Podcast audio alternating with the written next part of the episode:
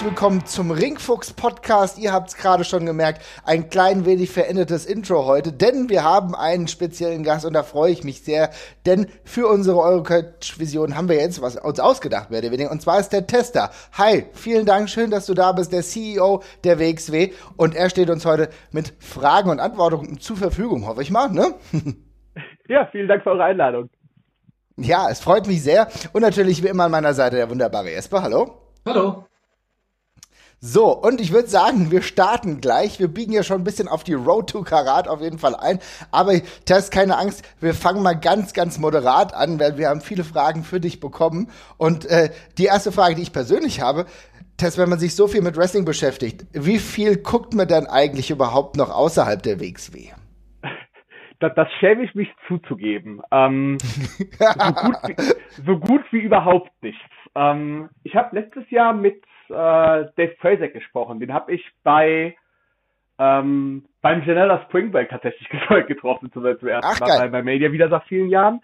Und wir, wir kannten uns noch aus 2003, 2004 Zeiten, als wir zusammen äh, von, von Chris Hughes und Max Wolfhaus aus äh, dadurch im Mittleren Westen gefahren sind und haben darüber gesprochen, wie wir mit Bewerbungsvideos umgehen.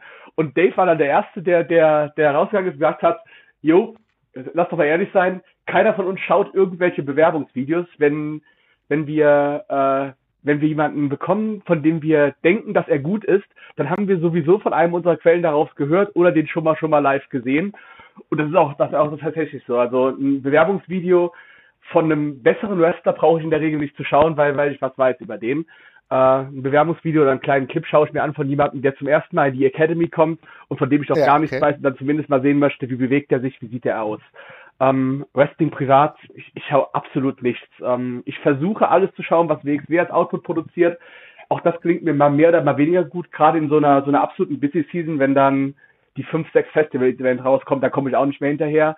Außerhalb ähm, das letzte Wrestling-Event, was ich gesehen habe, war wahrscheinlich WrestleMania, weil ich da, da, da dabei war und ich habe eben an diesen Tagen in, in, in New York ganz, ganz viel Wrestling gesehen, aber außerhalb von WXW schaue ich so gut wie nichts. Ähm, ich verfolge ganz, ganz viel, aber eher über lies mal was drüber und hör mal was drüber und sprich mal mit jemandem drüber. Aber Wrestling schauen privat, das glaube ich nicht, dass dafür irgendwie Kapazitäten habe oder noch mal finden werde. ja, ich kann es absolut nachvollziehen. Aber du sprichst ja gerade so die WrestleMania-Season an. Äh, du warst ja dann auch da dementsprechend in äh, New York. Das war schon eine wilde Zeit. Da kam man gar nicht wirklich darum herum, Wrestling zu gucken, weil es so viele unterschiedliche ähm, Locations gab, wo Wrestling angeboten wurde. Dafür war äh, New York ja echt ein super Ding. Ne? Das war auch für dich das erste Mal WrestleMania, oder?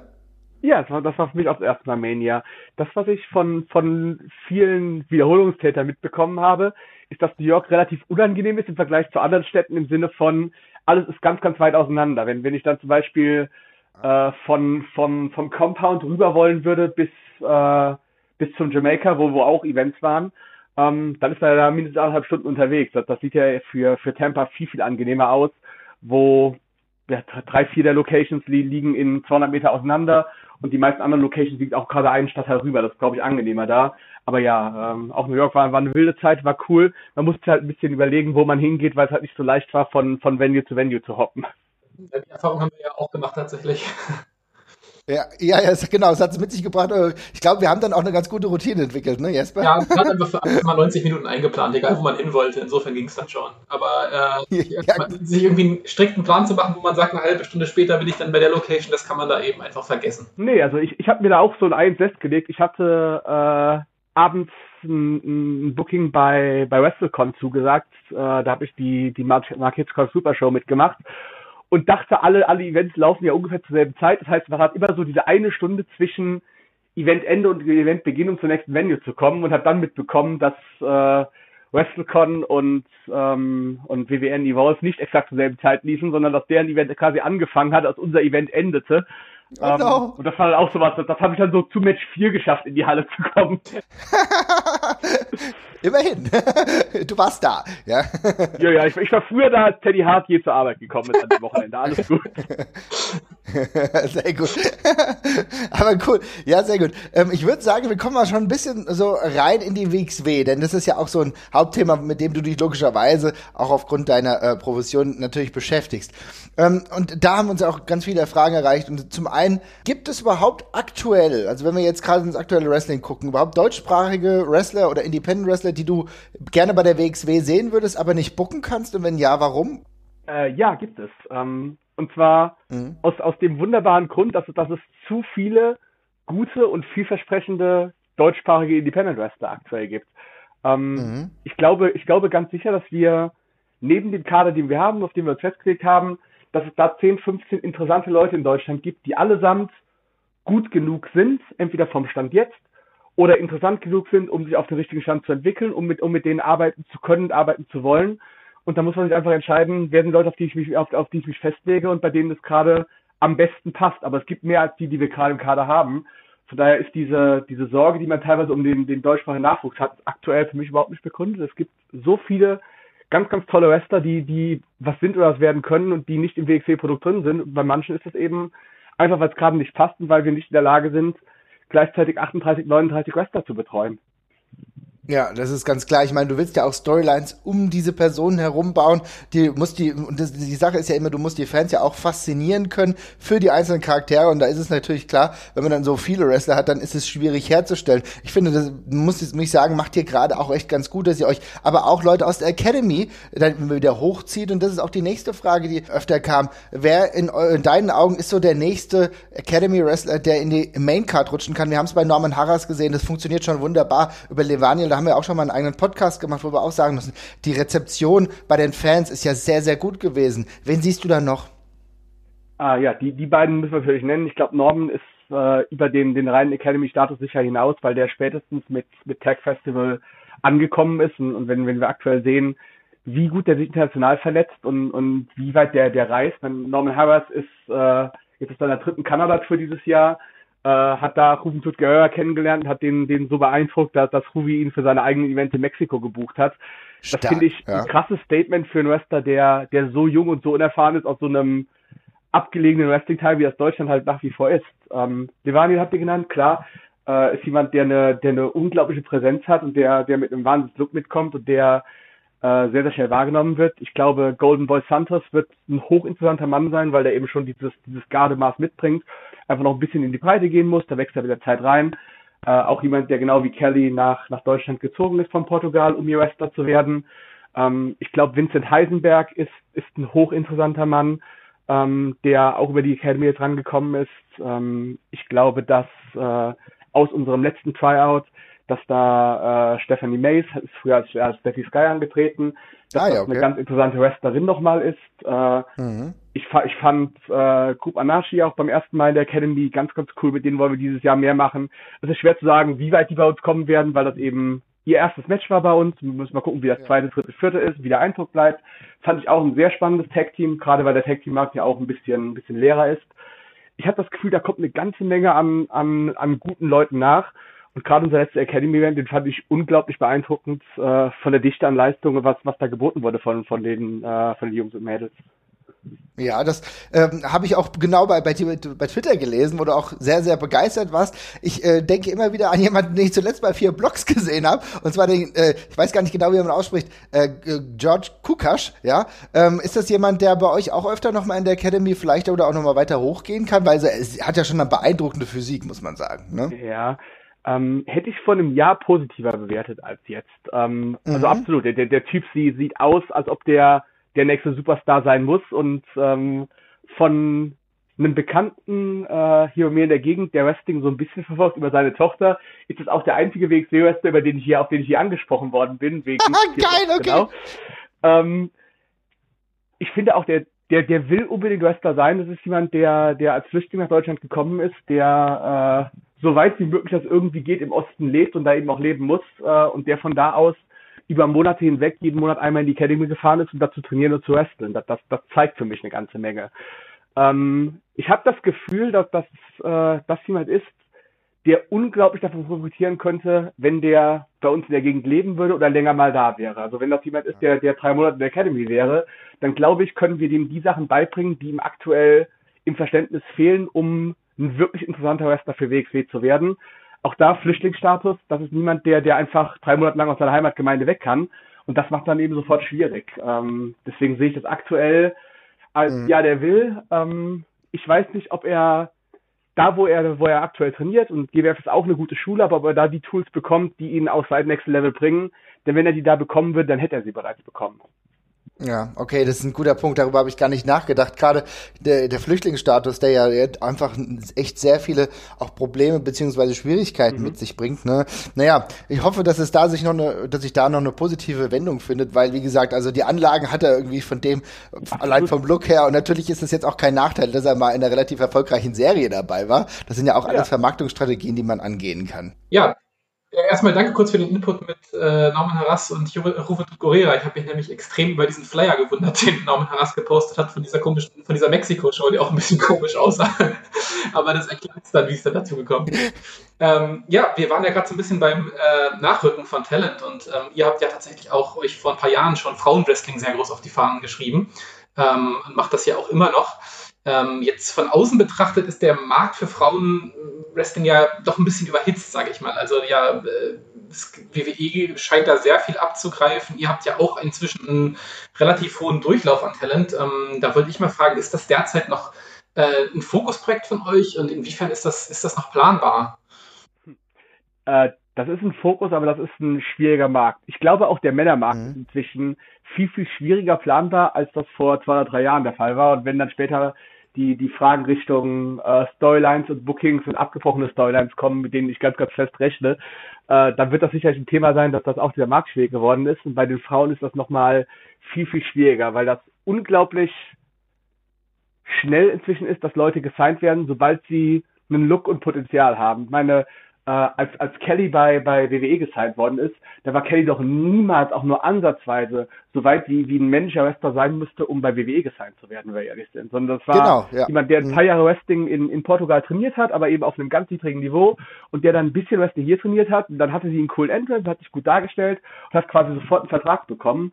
Und nicht nur WWE sein, sondern äh, Session of Martina ist bei, bei Ring of Honor gesigned. Ist auch inzwischen eine richtig gute Wrestlerin geworden, aber das wäre doch früher undenkbar gewesen. Und dann schauen wir, welche Leute inzwischen äh, in, in Japan sind und äh, wer alles bei, bei All Elite gesigned ist und und und. Es ist unglaublich leicht, als gute Frau inzwischen einen Kontakt zu kriegen. Gute Frau hier als gute Wrestlerin, nicht als äh, gute Frau, gehen Sie mal zur Seite, ne? Also ja, klar, klar, klar wichtig.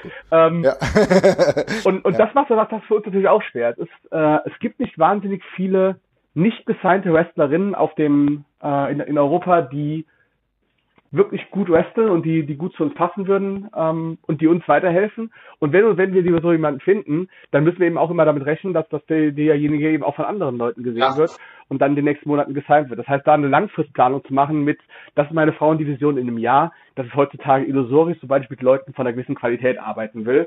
Und das führt natürlich zu einem sehr hohen Durchlauf. Ähm, mhm. Und das macht es schwierig, langfristige Storylines zu erzählen andersherum ähm, empfinden wir es natürlich auch als Kompliment, wie viele der, der Frauen, die bei WXW Schritte gemacht haben, inzwischen inzwischen Verträge haben. Ob das jetzt äh, Tony Storm ist, ob das äh, Killer Kelly ist, ob das das Valkyrie ist. Ähm, Mel hat ja auch zuletzt äh, relativ viel bei NXT UK gemacht. Ähm, Martina hatten wir eben erwähnt als jemanden, der bei, bei AOH ist. Das ist schon ein Kompliment dafür, dass wir mit den richtigen Leuten gearbeitet haben. Ja. Ähm, und andersrum macht das schwierig, langfristig zu arbeiten. Ja, ich wollte gerade sagen, also das ist ja auch so ein bisschen das Gefühl, was wir äh, immer so von außen hatten. Also gerade als wir irgendwie äh, jetzt Leila Hirsch gesehen hatten, das letzte Mal, da haben wir auch gesagt, oh man, die ist ja fantastisch, aber äh, wie lange bleibt die auf dem Markt, wenn die so offensichtlich so gut ist? Ne? Und ähm, der, der, Weg, der, Weg, ist inzwischen einfach sehr kurz geworden. Mhm. Das ist halt auch der Eindruck, den man von außen hat. Also ich habe auch das Gefühl, ähm, dass die Schwelle einfach, um einen Vertrag zu bekommen, da sowohl bei den Männern, aber auch eben äh, sehr offensichtlich auch bei den Frauen einfach ein ganzes Stück gesunken ist. Aber danke für die Bestätigung, weil das deckt sich sehr mit dem, was wir immer so äh, gesehen haben von außen. Hm. Ja, ich meine, äh, Leila hat uns ja alle bei, bei beim Tag Festival weggehauen mit dieser Performance da um, um Fatal hat sich damit zu uns da gemacht. Und logischerweise, wir sind sofort nah nach Tag Festival, wir, wir wechseln auf Leila zugegangen und sagten, hey, wann, wann hast du Bock wieder nach Deutschland zu kommen? Und haben uns quasi auf die nächste Tour geeinigt und Leila wäre eigentlich jetzt gerade in Deutschland äh, und hat dann das Stardom angeboten bekommen. Und dann haben wir natürlich gesagt, jo, das, das, das musst du machen, das ist dein erstes Mal in Japan. Äh, mach das, äh, mach da deine Monate, komm einfach danach nach Deutschland. Das heißt, mit Leila haben wir auch schon wieder unsere, unsere Tour äh, fix, aber auch ganz klar ist, wenn, wenn jetzt zwischendurch jemand reinkrätscht und, und der einen vernünftigen Vertrag anbietet, dann muss die den nehmen, dann soll die den nehmen. Dann werden wir ganz sicher nicht sagen, aber nee, äh, du hast versprochen, jetzt so und so lange nach Deutschland zu kommen. Ähm, sondern dann machen wir natürlich das, was für den Wrestler richtig ist, weil das auch unsere Rolle ist, Talent zu fördern und, und weiterzubringen. Und logischerweise müsste was schieflaufen, wenn, wenn Leila nicht wirklich weit kommen würde. Auf jeden Fall. Aber du sprichst ja genau an. Also äh, das ist ja auch eine Entwicklung, die ja auch einen irgendwie, naja, natürlich auch erfreut, wenn man sieht, dass sich auch immer Leute weiterbilden. Gerade jetzt auch bei Amal hast du auch angesprochen. Da merken wir auch, ähm, je länger sie da ist, wie viel Progress dann auch dahinter steckt, beziehungsweise wir, wir sehen dann, wie sie immer besser wird. Allein auch die Charakterarbeit, aber auch das Inring-Produkt. Also die, da geht's ja auch in die richtige Richtung. Und bei Leila, ich, ganz ehrlich, sie arbeitet ja auch viel ähm, in den USA, ja auch zum Beispiel mit David Starr oder mit Männer-Wrestlern äh, generell zusammen ist das denn eigentlich auch für euch? Ja, ich habe gesehen, ja, in der Academy habt ihr das jetzt schon mal gemacht, Männer und, Rest, äh, Männer und Frauen zusammengesteckt in einen Wrestlingring. Könnte das für euch auch eine Idee sein, ähm, Matches aufzubauen? Hm, ich, ich will, ich will mal nicht, nicht, nee, das machen wir generell nicht sagen, weil mhm. einen das im Wrestling irgendwann beißen wird. Ähm, wir machen es aktuell nicht und, und dafür gibt es auch, auch, auch wirklich gute Gründe. Ähm, und, und zugleich machen wir es in der Academy, weil wir in der Academy eine Situation haben, bei der wir im Endeffekt zwei Frauen haben, mit denen wir in der Academy regelmäßig arbeiten und wir können nicht jeden Monat Stephanie Mays gegen, gegen Baby Allison machen ähm, und sollten das nicht jeden Monat machen. Das heißt, ja. da ist einfach die, die, die Konzeption zu sagen, wir machen da die Männer gegen Frauenkämpfe, damit wir denen verschiedenere Gegner bringen können und damit sie auch beide die Chance haben, mit Leuten zu arbeiten von verschieden hohen Erfahrungsstart, die entweder mit Leuten, die viel weiter sind als sie oder mit Leuten, die weniger weit sind als sie und nicht immer mit der einen gleichen Gegnerin, weil damit eben nur ein bestimmtes Wachstum möglich ist. Äh, mhm. in dem normalen WXW-Programm sehe ich das aktuell nicht, dass wir Mann gegen Frau machen. Äh, sicherlich kann es da immer mal eine Ausnahme geben. Wir, wir, haben ja auch vor ein paar Jahren zum Beispiel mal Melanie gegen Marius von Beethoven gemacht in, im Rahmen genau. von, von einem Programm. Aber dass wir das jetzt generell rauswerfen und sagen, äh, nee, Männer, Männer Frauen werden alle in einer Division antreten, das, das sehe ich zumindest in absehbarer Zeit mal nicht.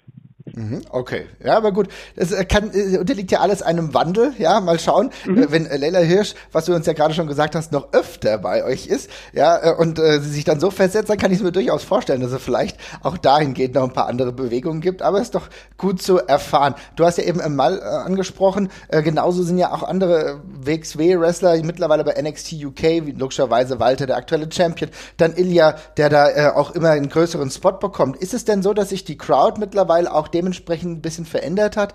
Die Zuschauer sind, dass es, dass die eigentlich eher von NXT, NXT UK herkommen und dann sagen, ich schau mir mal eine WXW-Veranstaltung an. Hast du das schon mitbekommen? Mm, ich, ich habe das Gefühl, das sind, das sind zwei Strömungen, die es gibt. Uh, zum einen mhm. sicherlich die Leute, die dieses Talent da auf einer großen Bühne gesehen haben, ob es jetzt NXT UK ist oder When Worlds Collide ist oder uh, die Auftritte, die Einzelleute auch bei NXT selber hatten oder sogar bei, bei uh, Raw und SmackDown hatten. Ähm, das ist sicherlich äh, Möglichkeiten, dass man auf unsere Leute aufmerksam wird und dass da immer wieder wieder neue Fans kommen. Ähm, zum Beispiel, als wir in, in Dresden waren, äh, bei der Road to 90th Anniversary, da haben wir Oliver Carter gegen Alexander Wolf im Main Event gehabt. Ja. Äh, und da gab es dicke NXT-Chants. Ähm, Krass, das okay. hat schon lieber der WXW-Show. Genauso habe ich das Gefühl, dass ein anderer Teil unserer Crowd gerade äh, eine, eine Fanmenge, die, die auch bei den NRW-Veranstaltungen ist und zu unserem Festival kommt, äh, sich ganz bewusst dagegen positioniert und sagt, nee, alles was NXT ist, ist äh, von, von, von, der, von der großen, der großen Firma und wir jubeln ganz bewusst für, für die Gegenbewegung für die anderen Jungs. Ich glaube, beid, beides gibt es. Es gibt immer die Leute, die über das Establishment reinkommen und die Leute, die Anti-Establishment sind. Das ist auch eigentlich ganz gesund, dass es beides gibt. Ja, ja ich kenne ich kenn das auch. Also ich will das jetzt nicht, nicht so weit von uns wegschieben wie es bei euch. Weiß nicht so genau, was soll ich dazu jetzt sagen? Nein, Spaß. kann, man, kann man geteilter Meinung sein, ja genau. nee, aber es ist ganz spannend im Endeffekt. Ähm, aber gerade auch dahingehend, ich meine natürlich viele Wrestler gehen dann zu NXT oder machen, äh, sind auch bei NXT Trotzdem habt ihr euch ja, glaube ich, gerade auch in 2020 irgendwie auch vorgeschrieben, beziehungsweise habt so eine intrinsische Motivation, könnte man behaupten, dass ihr jetzt eine noch stärkere, was ihr auch schon davor gemacht habt, eine noch stärkere Fokussierung auf den Nachwuchs anstrebt. Also vielleicht auch weniger Fly-Ins, darüber können wir ja gleich auch noch bei Karat sprechen, aber so ein bisschen habe ich das Gefühl. Und äh, ist das so und beziehungsweise wie wollt ihr das noch weiter angehen? Mhm. Hm. Es war natürlich ein Lernprozess für uns, damit umzugehen, wie verändert sich un unsere Wrestling-Welt dadurch, dass es, äh, dass es plötzlich Contracted Talent im, im, im Hauptroster gibt, dass, dass wir also Wrestler haben, deren Hauptprio nicht WXW ist. Ja. Ähm, und das logischerweise am Anfang haben wir genauso geschrieben, wie wir es kannten, genauso gebuckt, wie wir, wie wir es kannten und haben dann irgendwann gemerkt, okay, das, das, wird schwierig werden, wenn wir plötzlich irgend, irgendwann Daten für drei Monate kriegen, die ausfallen für diese Leute und dann drumherum schreiben müssen. Das wird schwierig, damit Storylines zu machen. Das wird noch viel schwieriger, wenn Leute dann den Schritt weitergehen und dann eben auch mal eine Woche oder zwei oder drei Wochen vorher gesagt kriegen, komm, äh, komm doch mal nach Amerika für so und so lange, mach bitte noch das mit, mach bitte noch den Townshow Loop mit, mach hier bitte noch mal ein Performance Center mit. Das wird schwieriger mit solchen Western Storylines zu planen und zugleich ist Wester komplett außerhalb von Storylines einzusetzen, auch nicht so das, für das WXW steht und, und was ich glaube, dass unser Publikum auch nicht möchte. Ja. Ähm, das ist schwierig, damit umzugehen. Und damit ist natürlich die Konsequenz zu sagen, wir müssen schauen, was unsere Rolle ist. Und unsere Rolle ist natürlich, diesen Leuten, die die Verträge haben, weiterhin zu Hause zu bieten, weil das unsere Wrestler sind, weil wir ganz, ganz froh darüber sind, dass Leute wie, wie Olli und wie ja die Chance haben, jetzt vom Wrestling zu leben, nachdem die so lange dafür gekrebst und gekämpft haben. Das ist toll mhm. und die sollten weiterhin bei WXW sein. Und genauso muss es unsere Aufgabe sein, die nächste Generation an Wrestlern, die hier performen werden, entweder um lange hier zu performen oder um dann eben auch weiterzugehen und, und eine größere Karriere zu haben, auszubilden und weiterzubringen. Und dafür haben wir eben auch einen Stapel Entscheidungen über die letzten Jahre im Roster getroffen, ähm, um uns aufzufrischen und verstärkt mit Leuten zu arbeiten, die dieses Ziel haben. Ähm, und das ist natürlich auch was bei der, auf das wir schauen, wenn wir, wenn wir uns Wrestler aussuchen. Ist das jemand, der Wrestling will als, als Hobby und damit nur eine bestimmte Menge weit kommen will? Oder ist das jemand, der alles dahinter haut und der alles Wrestling unterordnet und der das langfristig machen will? Und, und der Großteil unserer, unseres Kaders müssen für uns Leute sein, die wirklich Wrestler sein wollen, die das langfristig sein wollen ist immer okay, dann da ein paar Leute zu haben, die, die diese Motivation nicht haben und die ihr Leben anders geregelt haben. Das ist völlig in Ordnung. Aber der Großteil der Leuten, der nachrückt, das müssen Leute sein, wir wollen Wrestler fördern, die ganz, ganz weit kommen wollen. Da wollen wir uns hinterstellen.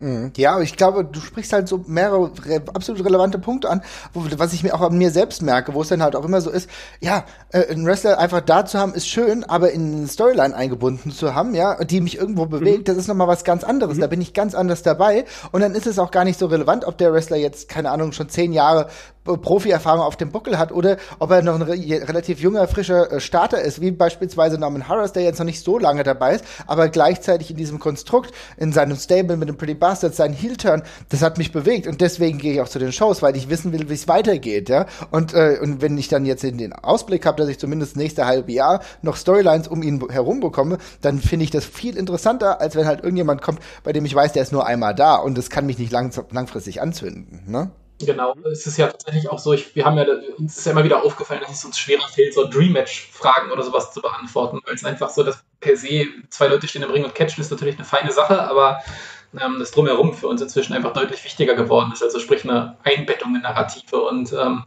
ja, das ist, glaube ich, dann die richtige Wahl auch auf Leute zu setzen, mit denen ihr, mit denen ihr langfristig halt zusammenarbeiten könnt und äh, ja, vor allem auch in einer gewissen Frequenz, die ihr da haben könnt. Ja, ja, genau. Es, es, es gibt natürlich beides. Ähm, es gibt einmal den, du, du musst einmal Wrestling schreiben für denjenigen, der dein Stammpublikum ist und der, der wiederkommen wird. Und du musst einmal Wrestling für denjenigen schreiben, der einmal in die Halle kommen muss, um überhaupt die, das Produkt kennenzulernen und die Kader kennenzulernen und seine Helden überhaupt herauszufinden.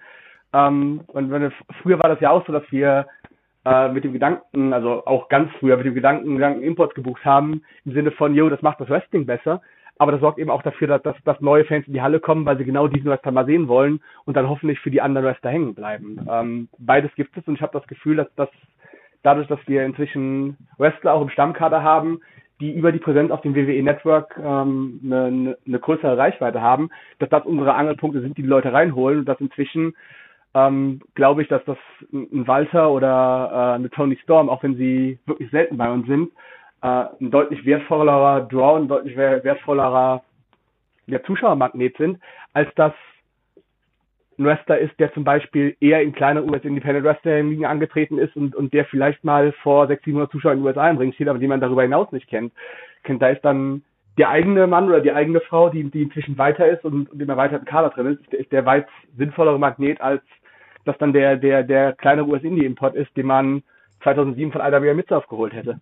Ja, ist aber tatsächlich genau das ist auch die Erfahrung, die ich persönlich mache, denn ich versuche ja immer wieder relativ viele meiner Freunde, Bekannte, mittlerweile auch Arbeitskollegen, einfach auch mal zu sagen, hier, das ähm, WXW ist jetzt gerade in Frankfurt, äh, du bist jetzt auch am, ich weiß, du arbeitest mit mir mittags, dann können wir doch nur gemeinsam hingehen. Machen sie dann und dann und ähm, kennen aber den einen oder anderen, also gerade auch eine gute Freundin von mir, die ist auch, die hat irgendwann mal ähm, der hat irgendwann mal eingeschaltet, lustigerweise, als Walter sogar bei Raw war. Ne? So einer der wenigen Momente mhm. da. Und äh, das hatte ich ihr dann erzählt. Ja, genau, der, der war mal bei der WXW, beziehungsweise ist immer noch manchmal dabei, wenn du willst, äh, komm doch demnächst auch mal mit und so weiter und so fort. Und so ist es gekommen. Und dann dadurch äh, kannte sie eine Person, die jetzt dann im Ring steht und hat dann die anderen kennengelernt. Ne? Was ist jetzt, ja. was ist jetzt das Resultat? Jetzt geht sie regelmäßig äh, zu den Frankfurt-Shows mit mir, ist jetzt auch zum ersten Mal beim Karat, Freitag und Sonntag dabei, ja, weil sie wohnt eh äh, im NRW, weil sie hat sich dadurch dann anzünden lassen. Also genau das ist dieses Einfalltor, was du dann super bespielen kannst durch so eine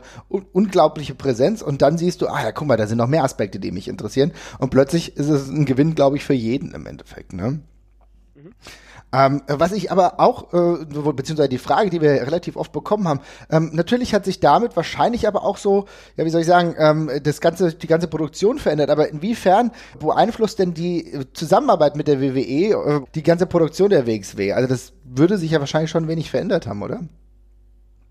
Hm, ich glaube, unsere Produktion ist die, die verändert sich, aber die verändert sich nicht, nicht in direktem Maße dadurch, mhm. sondern die verändert sich dadurch, dass äh, speziell Dennis und Katja wollen. Die, die, die möchten das absolute Maximum aus dem rausholen, was wir aus WXW rausholen können. Ja. Und die sorgen dafür, dass, dass unsere Hallen so aussehen, wie sie aussehen, dass unsere Videos so aussehen, wie sie aussehen, dass es immer wieder Veränderungen gibt, dass inzwischen, äh, weiß, wenn jetzt jemand zum Beispiel ein Jahr lang kein, kein WXW-VOD gesehen hat und das, das heute sieht, dann ist das nicht nur durch die Musiken, die vielleicht das eine, der eine große Punkt ist, über den wir auch reden müssen, ja. äh, sondern, sondern wie alles geschnitten ist, wie alles aussieht, ist das was völlig anderes. Allein, dass das heutzutage äh, in dieser Abmoderation der Kommentatoren dann zum Beispiel nochmal die größten Highlights des Events reingeschnitten werden. Ähm, allein, dass inzwischen die, diesen, diesen Storyline-Part am Ende von Veranstaltungen gibt, bei dem es dann nochmal ein, ein paar interessante Backstage-Segmente gibt, bei dem die, äh, die Weichen fürs nächste Mal gestellt werden. Alleine solche Sachen, die verändern was. Und das, das liegt nicht daran, dass äh, wir einen WWE-Kontakt haben oder nicht haben, sondern liegt daran, dass äh, Dennis und Katja das wollen und dafür pushen, dass das in ihren Bereichen immer mehr passiert und, und dass da immer wieder was getan wird. Das, das ist vor allem den beiden auf die Fahnen zu schreiben und nicht, nicht irgendeinem fremden Unternehmen. Ja, das ist aber ein guter Punkt. Ähm, du sprichst die Musiken an, denn ich muss sagen, also ähm, ich fand es gleich eine sehr, sehr richtige und auch konsequente Art und Weise, damit umzugehen. Denn äh, für mich war genau immer so einer dieser Punkte, ähm, bei dem ich nicht warm wurde, als die Entrances halt überblendet wurden mit einer, mit einer anderen Musik. Und da habe ich mir gedacht, ah, schade, das würde ich jetzt ganz gerne jetzt anders erleben. Und natürlich hast du dann äh, im Internet dann auch oftmals gehört, ah, das ist aber jetzt nicht mehr die und die Musik, das fällt dann ab. Tatsächlich ist es aber so, ich glaube, dass die allermeisten, die das jetzt ein bisschen verfolgt verfolgt haben, sich nicht nur daran gewöhnt haben, sondern es auch gut finden. Jesper, wahrscheinlich ist es bei dir genauso, ne? Auf jeden Fall. Also klar, man hat am Anfang diesen einen harten Cut gehabt, wo dann auf einmal alle neue alle neue Musik bekommen haben, was natürlich auch ein krasser Einfluss ist, weil wir haben ja oft darüber gesprochen, wie wichtig Musik einfach so als Instrument im, im Wrestling tatsächlich ist. Ähm, aber inzwischen, äh, also für mich hat es das On-Demand-Erlebnis deutlich, deutlich verbessert. Also ähm, da hätte ich auch nochmal eine Frage, also wie, wie, läuft denn das konkret ab? Habt ihr, also ihr habt, glaube ich, einen riesigen einen riesigen Pool, aus dem ihr euch da quasi bedienen könnt, wenn ich das richtig verstanden habe, oder? Genau, wir, wir haben äh, eine riesige Datenbank, äh, aus der wir uns bedienen und wir bedienen uns auch nur daraus. Äh, und am Anfang ist das abgelaufen, indem sich äh, Katja und Dennis zusammengesetzt haben und haben Abend und Abend und Abend Musiken gehört. Geil. Ähm, ich haben dann einen Excel-File geführt. Okay. Ich, ich, glaube, das war, das war die ersten zwei Stunden cooler als das zweite. ja, okay. Äh, und dann haben die, dann, dann haben die einen großen Excel-File gemacht, in dem sie im Endeffekt eingetragen haben, hier ist ein cooles Theme, äh, das könnte zu dem oder dem passen und haben dann den meisten Wrestlern, die etwas höher in der Card stehen, irgendwann ein paar Musiken zugeschickt, als hier sind Ideen für dich, ähm, such dir mal einen dieser drei, dieser drei oder vier aus. Und, und inzwischen bei den, bei den Wrestlern, die neu dazukommen, ist das meistens so, dass sie sich die Musik zuschicken lassen, die die Wrestler aktuell haben, und dann was dazu suchen, was, was, was, was dazu passt. Aber auch mhm. da, das ist halt eine Frage, wie viel investieren die Leute rein. Ich, ich kenne andere Promotions, die das machen im Sinne von, jo, da hört man mal zwei Stunden durch und hat was gefunden, hat was für jeden gefunden und das ist deine Musik und fertig. Äh, und ich kenne andere Promotions, die das machen, indem sie einfach dem Wrestler sagen, so, hier hast du deine Datenbank mit 50.000 Liedern, find mal irgendwas. Wow, ähm, okay. Und ich glaube, dass, dass, dass, dass das da WXW gut läuft und dass die meisten Leute passende Musiken haben, liegt daran, dass, dass die beiden sich da Mühe gegeben haben. Ähm, und das ist ein gutes Beispiel für, du bekommst das oder das oder etwas raus, was du rein investierst. In dem Fall ist das ganz, ganz viel Arbeitsleistung der beiden gewesen und eben auch ein vernünftiger Geschmack. Und auch wenn es sicherlich da mal ein Theme gibt, was, äh, was einem von beiden super gefallen hat und dem anderen nicht, ist am Ende der Konsensus wirklich gut gewesen. Und das, das, hat, das hat geholfen. Und andersrum, ich finde, es hat enorm geholfen, dass, dass die Crowd, die beim Shortcut da war, Bock auf diese Änderung hatte und, und mitgespielt hat, dass da niemand äh, bewusst komisch reagiert hat, sondern dass Leute uns den Credit gegeben haben, zu sagen, jo, das ist jetzt ein harter Schnitt, der ist, wie es ist. Ähm, wir versuchen damit umzugehen, damit zu leben. Und wir haben beim ersten Mal dann eben auch die Videoleinwand. Das heißt, selbst wenn wir die, die Wrestler nicht sofort von der Musik erkennen, dann erkennen wir es davon und, und können darauf reagieren. Und dass diese Crowd das beim Shortcut so positiv mitgetragen hat, hat für mich auch dazu beigetragen, dass das in den nächsten Monaten gut angenommen worden ist. Denn, denn diese, diese Stimmen mit, ah, das sind nicht mehr die alten Musiken, das sind so unendlich wenige im, im, im Vergleich, dass wir wirklich sagen, dass das war ein ganz, ganz großer Erfolg, das einzuführen. Das hat unser Produkt in Welten besser gemacht. Ich muss aber auch sagen, es gibt ganz wenige, ganz wenige bei den Wrestlern, wo es jetzt wirklich dadurch krass abgefallen ist. Also klar, es gibt so, hm. äh, wenn es irgendwie ganz krasse Populärmusik ist, wie bei David Starr oder sowas, da kann man natürlich nichts finden, was das komplett eins zu eins ersetzt. Da macht man dann eben was anderes. Mhm. Ähm, aber ansonsten fand ich es echt beeindruckend, wie ähm, nah man zumindest vom Feeling her bei ganz vielen Wrestlern da war. Also jetzt zum Beispiel bei, bei JFK JAA, das ist ja wirklich, schlägt ja genau in die gleiche Kerbe, die ihr da gefunden habt. Und äh, ganz vielen Wrestlern ist das ähnlich, dass man da zumindest in einer ganz ähnlichen Richtung wirtschaftet und dann ist es halt ein bisschen ungewöhnlich. Aber da ist man als Zuschauer und Fan auch sehr weich gefallen, fand ich bei der Umstellung. Pretty Bastards funktioniert auch gut, ja, Tess? Mhm. Ja, genau. Pretty Bastards ist super. Also klar, Bobby Guns ist nicht Bobby Guns. Ja. Ganz klar. klar. Äh, das, das absolut Andy-Theme ist nicht das absolut Andy-Theme. Andersherum, Andy hat das absolut Andy-Theme sowieso nicht mehr benutzt, sondern hat was anderes dazwischen. Ich finde, das Neue ist, ist cooler, als sein Zwischentheme war. Mhm. Und kein Theme der Welt ist so cool wie das alte Absolute Andy-Theme. Da, da kommt halt nichts dran. Nein, nie mehr, ähm, nie mehr, leider. das ist, damit, damit müssen wir halt leben. Äh, aber insgesamt ist das, das gut gelaufen und, und manche Wrestler haben auch für mich objektiv riesige Verbesserungen. Äh, ihr habt, ihr habt JA genannt, das ist für mich ähnlich cool wie das davor.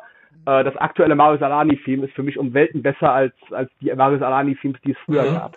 Ja, finde ich tatsächlich auch. Das, äh, das gefällt mir tatsächlich besser. Aber wenn wir schon auch ein bisschen bei WXW Now sind, bist du denn mit der aktuellen Entwicklung von WXW Now zufrieden?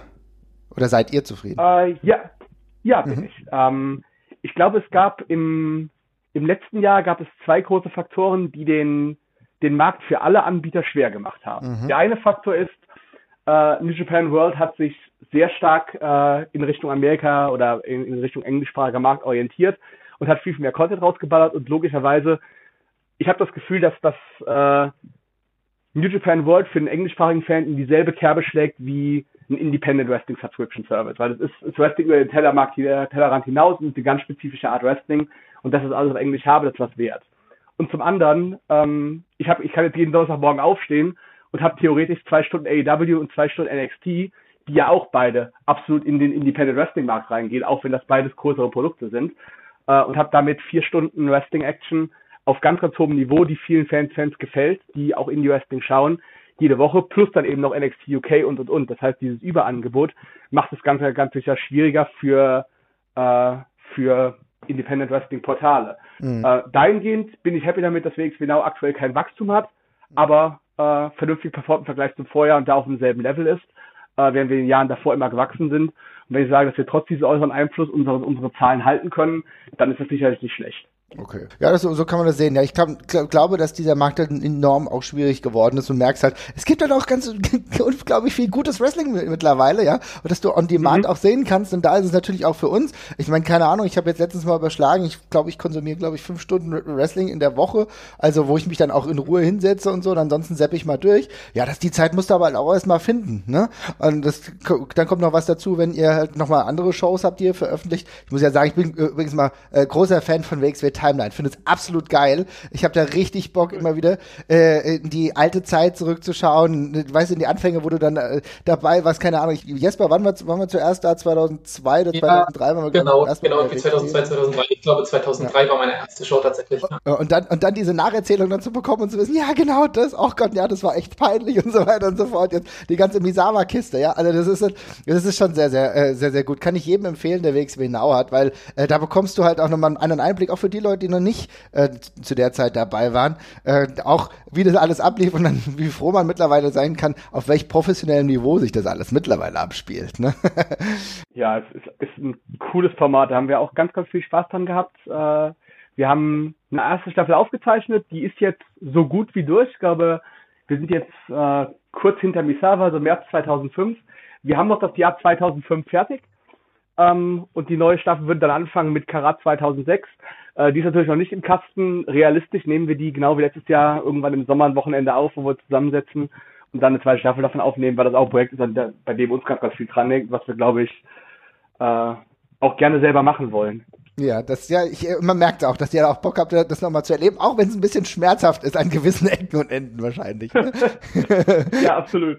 Die ganzen Geschichten, dass du mal gefeuert wurdest und dann wieder eingestellt wurdest, ist schon sehr lustig. Ja, ja, das ist ja, hält halt, ne? Na gut. Da ist er in guter Gesellschaft. Also, das ist damit viel passiert auch. Ja.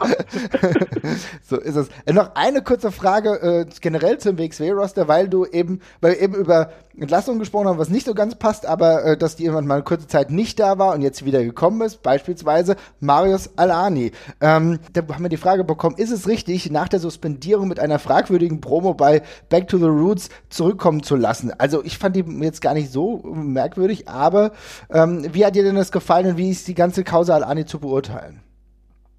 Ja, also gefallen hat die mir die, die ganze Causa mir natürlich überhaupt nicht, ja. ähm, mhm. weil das völlig unnötig war. Also mhm.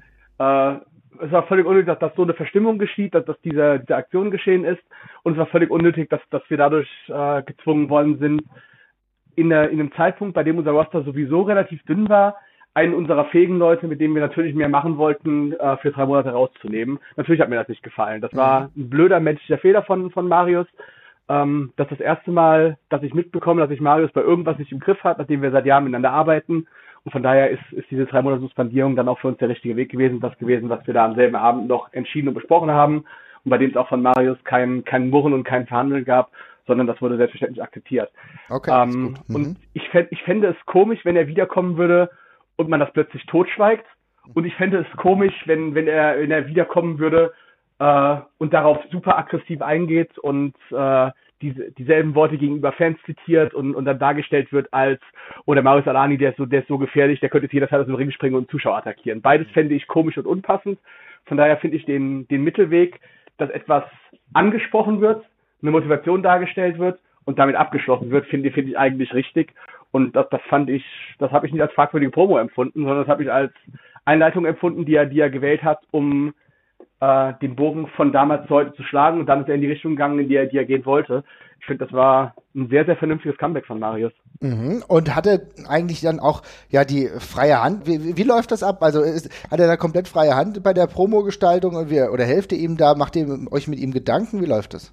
Das, das läuft wie bei allen Promos und bei allen Matches ab. Wir äh, wir setzen uns, wir setzen uns vorher zusammen und äh, einigen uns gemeinsam darauf, was wir erzählen wollen. Ja. Und dann gehen wir, gehen wir oder gehen die Agents für die entsprechenden Segmente auf, auf die Wrestler zu und sagen, hey, das und das wollen wir. Und je nachdem, wie, wie gut ein Wrestler ist und wie sehr er selber improvisiert, wie verlässlich er das, was, was er im Kopf hat, auch in den Ring umgesetzt bekommt, mhm. ähm, arbeitet ein Agent eng damit oder arbeitet weniger eng damit. Mhm.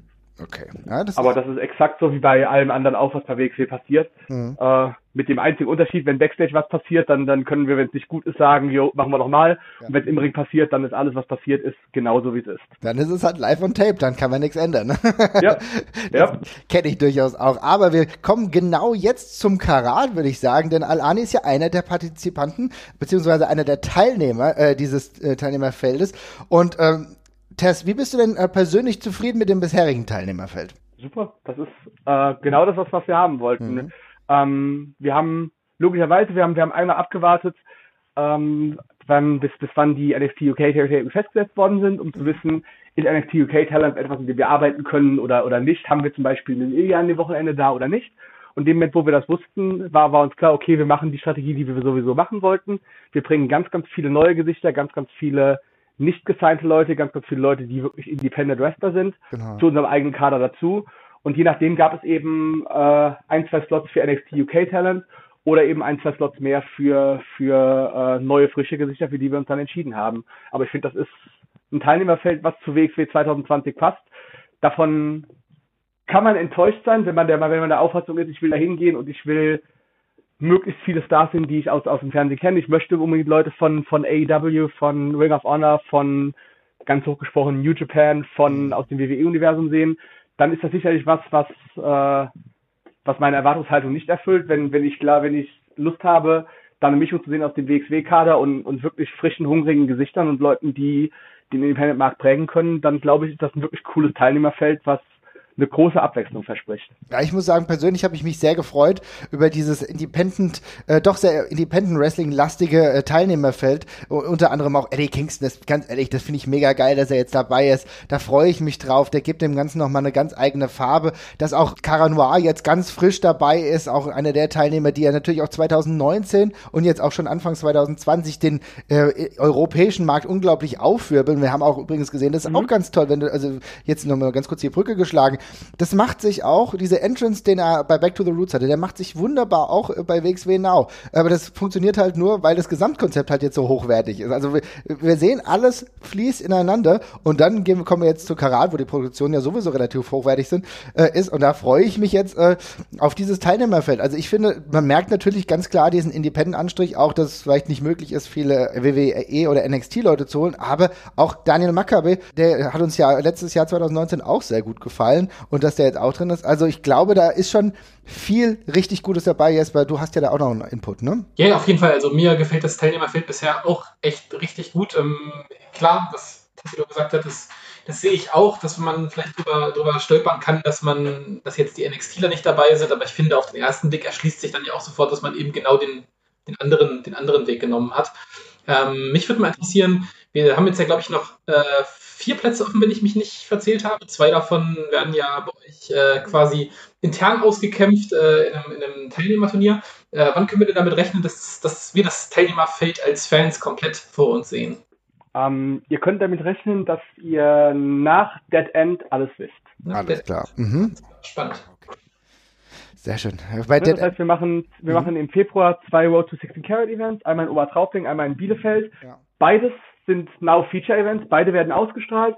Dann machen wir Dead End in Hamburg und dann äh, sollte alles für Karat stehen. Alles klar, sehr gut. Also jetzt, wir sind ja wieder äh, in Hamburg auch dabei, ja, bei Dead End. Das heißt, spätestens da werden wir es dann bei einem Bierchen wissen, was dann alles äh, so final ist. Ne? Und dann freuen wir uns ein bisschen aufs Karat. Eine Frage noch zum Karat, also wir werden noch ein bisschen, wahrscheinlich sogar ein bisschen länger noch über das Karat sprechen, aber ähm, auch eine Frage, die wir bekommen haben. Äh, wie ist es so? Äh, tritt der persönliche Geschmack bei so einem Wochenende komplett in den Hintergrund oder ist der, fließt der da schon mit ein? Hm, ich versuche dass mein persönlicher Geschmack generell so weit wie möglich im Hintergrund steht, weil, weil ich glaube, dass das äh, die Zeiten, in denen wir Wrestling für uns veranstaltet haben, soll, sollten vorbei sein. Mhm. Äh, dass man so die Zeiten 2.6, 2.7, 2.8, wo man Sachen gemacht hat, vor allem, worauf hätte ich gerade selber Bock und, und äh, ja. ich bin mir auch, ich bin mir auch sehr, sehr sicher, mein, mein Geschmack ist, ist kein Mainstream Wrestling Fan Geschmack, sondern der ist sehr, sehr Nische. Natürlich gebe ich gerne zu, dass äh, dass Felix und ich uns, uns wahnsinnig darüber freuen, sowas wie, wie Yuki Ishikawa jetzt zu haben gegen, Na, gegen Ikeda und dass das ganz sicher ein Booking für den persönlichen Geschmack ist. Das, das können wir natürlich rechtfertigen, als die ein bisschen Nische ist entsprechend groß genug und, und Fans, die aus dieser Nische kommen, äh, sind sehr, sehr wahrscheinlich, dass sie sich gerade für so einen Kampf vor so einem Publikum dann mal einen Monat Now holen. Das kann man sich alles rechtfertigen, aber ähm, wenn wir ehrlich sind, das ist was, darauf haben wir wirklich Bock und, und beim, bei, beim Karaten so einem Festival haben wir ein Budget dafür und können das machen. Äh, und das ist sicherlich unser Präsent an uns selber. Ansonsten glaube ich, wir versuchen so zu bucken, wie wir glauben, dass es möglichst viele Fans, die, die in der Crowd bereits sind oder die noch in der Crowd sein werden, abholen kann. Ähm, und dann, dann ist der persönliche Geschmack für mich nicht so wichtig. Und dann, dann kann ich auch damit leben, dass es, äh, dass es immer wieder Wrestler geben wird, die mir persönlich nicht gefallen, die trotzdem bei WXW ganz, ganz, ganz gute Rollen haben. Und das, dann sollte nicht entscheidend sein, wie, ob, ob deren künstlerische Darstellung meinen Geschmack trifft, sondern entscheidend sollte sein, äh, wie gut können wir mit denen arbeiten, wie sehr trifft deren Darstellung den Geschmack von, von den Leuten, die für die WXW veranstaltet wird. Mhm. Jetzt stellt sich natürlich die Frage, äh, auf wen trifft diese Beschreibung zu? was dir persönlich eher nicht gefällt, was du aber tolerieren kannst. ich, das, das möchte ich ganz ungern beantworten, weil wir Problem. sonst so eine Situation schaffen. Im, Im ganz, ganz Kleinen schaffen wir sonst die Cesaro wird seit zehn Jahren bei WWE nicht gepusht, weil McMahon ihm keinen Superstar äh, sieht, narrativ. Und dann ist es, äh, wen, wen finde ich denn objektiv cool? Dann, dann ist es, äh, ich überlege mir gerade mal, Ilya Dragunov wird niemals WXW-Champion werden, weil Tassilo den nicht toll findet. ja, genau. War ein guter Name dafür zu wählen, weil ich Ilya ganz, ganz toll finde und schon WXW-Champion war. ja, sehr gut. Lösen wir das darüber. Finde ich vollkommen legitim. Du hast gerade schon die, die, vielen Leute in der Crowd angesprochen. Äh, wir haben ziemlich viele, ich sag mal, logistische Fragen bekommen äh, zum Karat und äh, eins davon, die wiederholt aufkamen, war tatsächlich äh, die Sichtprobleme, die es beim letzten Mal ja gab. Also ihr habt ja tatsächlich jetzt mit Zuschauermassen äh, zu kämpfen, erfreulicherweise, die den bisherigen Rahmen aus den letzten Jahren immer ein bisschen gesprengt haben. Letztes Jahr war es sehr voll, dieses Jahr wird es offenbar auch wieder sehr, sehr voll, erfreulicherweise. Ähm, habt ihr Ansätze und Lösungen für die ja, Sichtprobleme, die das letzte Jahr kritisiert worden sind? Ja, wir haben äh, nach Karat letzten, also wir, wir haben immer äh, ein E-Mail-Fragetool, dass wir an, an jeden Ticketinhaber, der über den Shop äh, oder der über Eventbrite bestellt hat, nachher werden versenden, um Feedback zu bekommen. Und dieses Feedback lesen wir nicht nur alle, sondern stellen es auch zusammen und werten das auch. Das heißt, dieses Feedback wird auch sehr genutzt, mhm. auch wenn wir natürlich keine E-Mail beantworten, in der gesagt wird, oh, mir hat das und das Booking nicht gefallen, aber halt so die weichen Kritikpunkte, ne? Quatsch, Entschuldigung, die harten Kritikpunkte, die werten wir aus. Und nach Karat haben wir natürlich auch eine Sammlung davon gemacht und hatten damals dann das, was wir sonst nie in der Feedbackrunde haben. Wir haben wirklich eine Telefonkonferenz gemacht mit allen Leuten, die bei uns in irgendeiner wichtigeren Position gearbeitet haben zu dem Zeitpunkt, um zu sagen, was haben wir bei Karat, Karat gemacht, was können wir davon ändern und haben daraus so einen kleinen Katalog erstellt mit, mit äh, Dinger, die wir ran müssen. Und logischerweise, die Sichtproblematik ist da. Auch da, ich, ich schiebe das vorab als, das müssen wir relativieren. Das wird auf gar keinen Fall perfekt werden, wenn ich, äh, keine Ahnung, wenn ich im, im Müngersdorfer Stadion auswärts gehe und, und dann in Reihe 5, 5 da ganz unten stehe, dann sehe ich wahrscheinlich nichts vom Feld. Jo, die, diese Plätze wird es geben und ich werde nicht immer alles sehen können aus dem Stehplatzbereich, das ist klar. Mhm. Zugleich ist auch klar, das muss nicht so sein wie letztes Jahr. Ähm, wir haben mit der Turbinenhalle und mit, mit B24 zusammengesetzt und haben nochmal deutlich aufgestockt, was wir an, Höhe, an Erhöhungen reinbauen können. Ähm, wir haben natürlich auch darüber, darüber nachgedacht, äh, können wir da einfach einen Screen hinhängen und können mit einer Kamera eine Übertragung machen. Das kann man zwar nicht über die, die LED-Wand machen, die wir auf dem Entrance haben, aber vielleicht über einen anderen Screen. Das ist weiterhin völlig offen, ob das geht, weil das einzig und allein da hängt, daran hängt, wie viele Hängepunkte gibt es noch an der Decke von der Turbinenhalle und könnten wir diesen Screen hinhängen, ohne dass wir Angst haben müssen, dass die Decke einstürzt. Oder alternativ können wir diesen Screen hinhängen und können trotzdem noch unsere Beleuchtung anhängen, denn wenn die Halle dunkel ist, nicht ausgeleuchtet ist, hilft auch der Screen nicht mehr. Ähm, das ist wieder was, wo wir rangehen. Wenn das technisch möglich ist, dann wird es sowas geben. Ob das technisch möglich ist, ist weiterhin offen und in Klärung. Ähm, was es auf jeden Fall gibt, wir haben deutlich mehr Erhöhungen drin und wir haben auch die Position des Rings um einen Meter verschoben, weil wir glauben, dass wir damit ein bisschen bessere Sichtwinkel hinkriegen. Aber ganz klar ist, das ist ein ganz großer Stehplatzbereich. Ähm, da wird nicht jeder von jedem Platz alles sehen können und gerade wenn ich äh, in der zehnten Stehplatzreihe stehe und, und das Pech habe, 1,62 groß zu sein, dann wird das auf jeden Fall schwierig sein, ja. Mhm. Ring verschoben heißt äh, einen Meter weiter in die Halle rein, also von der Tribüne quasi, äh, von der von, vom Entrance Tat, dass du so konkret fragst, denn das ja, sollte ich wissen, äh, denn das hat Dennis mir gesagt und und äh, er sagte, das wird einen Meter in die oder in die Richtung verschoben. Und dann sagte ich, ja, wenn wir es uns aussuchen können, nimm doch bitte die Richtung. Und dann sagte er, nee, nee, das können wir uns nicht aussuchen, das hängt einzig und allein davon, äh, wie, wie die Hängepunkte an der, an der Hallendecke sind. Wir müssen um Meter verschieben, wir können um Meter verschieben, aber wir können nur in eine Richtung gehen. Mhm. Also in die Richtung ist es, das war aber trotzdem sehr sinnvoll. okay, es klingt, klingt zumindest schon mal ganz gut. Wie sieht's denn aus mit dem Catering? Auch wirklich interessanterweise relativ viele Fragen, die sich da Gedanken drum machen bei Karat. Äh, was gibt's dafür? Zu Recht haben wir keinerlei Einfluss drauf äh, und dürfen wir nicht mitreden. Das liegt alleine am Hallenbetreiber. Mhm. Äh, alles, was im Zuschauerbereich an Catering dargeboten wird, wird von der Halle gemacht und darüber informieren die uns nicht vorher und darüber das ist noch nichts, worüber wir reden können. Das ist einfach, wir geben eine Info, welche, welche Fanmenge wir erwarten okay. und die entscheiden, wie Personal disponiert wird und was sie anbieten. Das heißt, darauf da könnten wir nichts ändern, selbst wenn wir es wollten. Okay, ja gut. Gut zu wissen. Wie sieht denn aktuell sowieso dein Stresslevel in Sachen Karat aus? Also ich meine, wir haben jetzt, ja, für anderthalb Monate könnte man jetzt sagen, noch eigentlich fast weniger. Ähm, ist schon relativ angespannt oder geht's noch? nein, nein, ich, ich, bin enorm entspannt. Mhm. Ähm, wir haben, wir haben auch eine sehr, sehr leichte Tour in Karat rein. Wir haben zum ersten Mal seit Jahren nicht den Fehler gemacht, uns ans Wochenende vor Karat noch eine Show zu legen. Ja. Ähm, das haben wir auch sehr, sehr vehement abgeblockt. Das heißt, wir haben am Wochenende vor Karat frei. Wir machen die zwei Wochen davor, machen wir auch am Freitag Hamburg und haben dann zwei Wochen Zeit, Karat in aller Ruhe vorzubereiten. Mhm. Ähm, und dadurch, dass die, die Januar-Februar-Tour auch nicht so wahnsinnig intensiv und stressig ist, glaube ich, das läuft alles sehr, sehr entspannt. Wir haben uns über Weihnachten, glaube ich, gut erholt. Ähm, und der Januar war mit, mit Paris und Oberhausen und Essen ja auch nicht die Welt.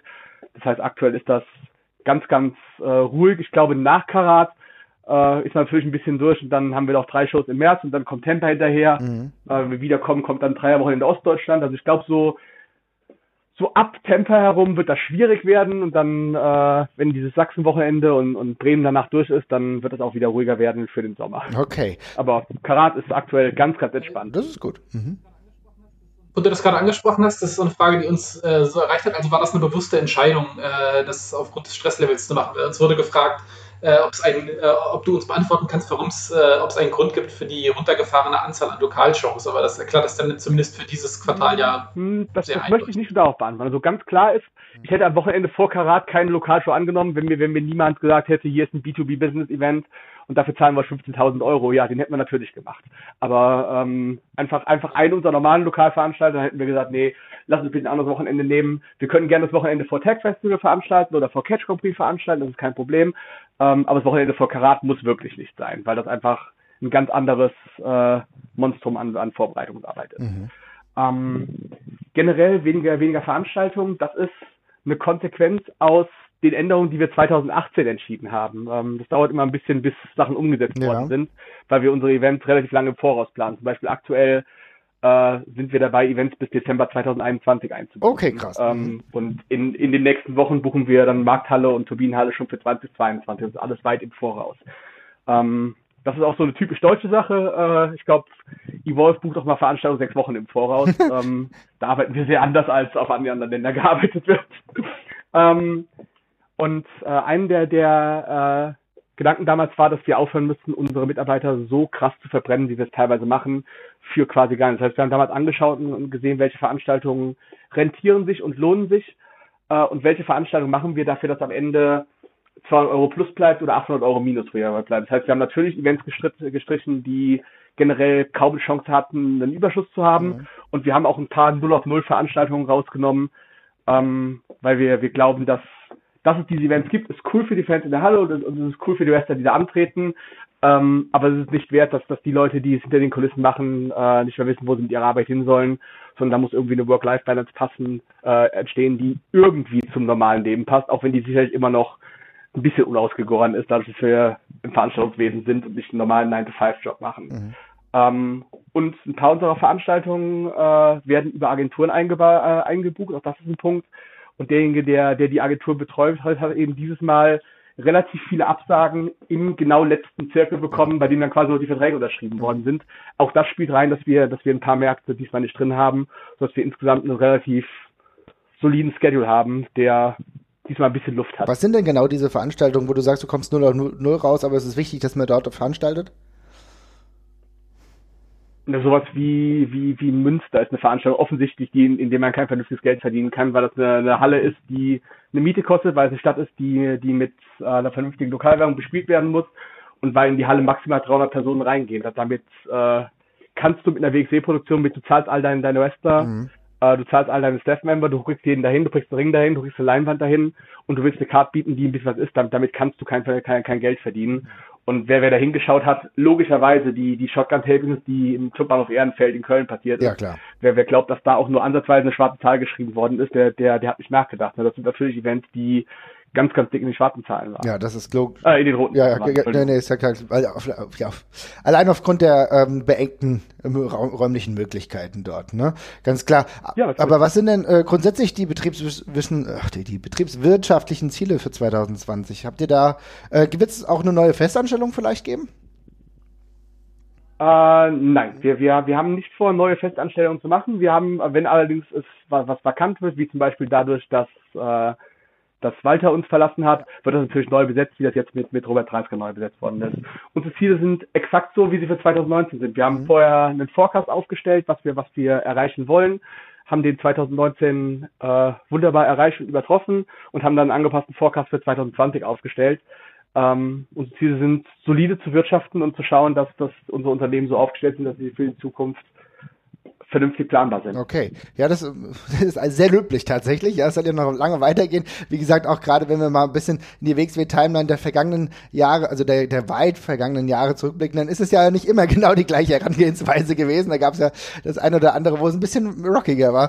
Äh, wie gesagt, 2002, 2003 und so weiter und so fort. Aber äh, du hast sprichst. La ja? Nee, lass, lass uns, lass uns da, lass uns da einhaken. Also wenn, wenn du möchtest, weil äh, klar, dam damals gab es keine Buchhaltung, das, das, das war easy, aber auch so die ersten Jahre, die wir das gemacht haben, ähm, wir waren alle Studenten Anfang, Anfang 20. Es ist nicht so, dass wir Ahnung davon hatten, wie man wie man eine vernünftige Firma führt, nach, nach all den, den äh, Voraussetzungen, die es in Deutschland gibt. Das heißt, auch die ersten Jahre war das halt sehr Jo, wir haben, halt, wir haben halt mal gemacht ähm, und damals war finanzieller Erfolg halt irgendwann wann zu sagen, hey, guck mal, WXW schreibt so sehr, in Anführungszeichen, schwarze Zahlen, wir können uns allen genauso eine Gage zahlen wie den Western, wenn wir eine Veranstaltung machen und können einfach all die Verwaltung, die wir drumherum machen und all das, was wir unser Leben dahinter stellen, das können wir weiterhin für lau so machen, aber zumindest eine Gage für die Veranstaltungstage können wir uns auszahlen. Und das war damals finanzieller Erfolg. Mhm. Ähm, und, und genauso, meine Zahlen sind ja öffentlich. Das heißt, ich, ich erzähle nichts, was, was nicht öffentlich ist, sondern was, was jeder, der in die Bundesanzeiger liest, das interpretieren kann, wissen kann. Mhm. Ähm, in, in den Jahren 2013 bis 2018 haben wir unglaublich viel investiert, dadurch, dass wir so stark gewachsen ja, sind. Weil man, äh, Christian hat da mit seiner Vision ein Unternehmen geschaffen aus, das machen ein paar Leute zum Hobby hinzu, da ist irgendwo ein Bürogebäude und da ist eine Wrestling-Schule drin, die, die international gut aufgestellt ist. Und im besten Fall arbeiten da sieben Vollzeitmitarbeiter. Und statt dass alle Staffer das umsonst machen, bekommt jedes Staff-Mitglied eine Gage. Und das statt alle Wrestler das kann also nichts machen, wird jeder Wrestler noch, noch adäquat bezahlt und jeder wird vernünftig behandelt. Und man versucht auch vernünftige Hotels zu buchen und nicht mehr äh, in der schlechtesten Jugendherberge der Stadt zu sein und, und, und solche Dinge. Und das war natürlich ein unglaubliches Wachstum und das hat natürlich wahnsinnig viel Geld gekostet. Wer das gesehen hat, der hat gesehen, dass in, in den Jahren 2013 bis 2018 haben wir richtig krasse rote Zahlen geschrieben. Also weit über das hinaus, was, was äh, wir uns hätten vorstellen können, können ursprünglich. Aber das, das, das war richtig und das war wichtig, das zu machen. Aber genauso heißt es eben auch, dass man das halt eben irgendwann sagen muss, okay, all das, was an, an, an Fremdkapital drin ist und das, was man selber reingelegt hat, das muss man ja auch wieder zurückzahlen können. Und somit ist es dann wichtig, irgendwann zu sagen, okay, jetzt müssen wir schwarze Zahlen schreiben, alleine um eben das, was wir als Vorabinvestment haben, damit es WXW irgendwann auf dem Level von heute geben kann, dass wir das wieder zurückzahlen müssen. Also die, diese ganze Herangehensweise mit, oh, WXW ist reich und äh, die arbeiten angeblich mit WWE und, und da, da muss ja viel Geld dahinter sein. Wer unsere Zahlen sieht, der sieht, dass das Cupless ist. Wir, wir arbeiten nach wie vor daran, dass wir, dass wir das, was wir investiert haben, zurückzahlen müssen. Und Investment heißt in so einem Fall, das, was man selber investiert hat oder das, was, was einem bekannte Leute da rein investiert haben.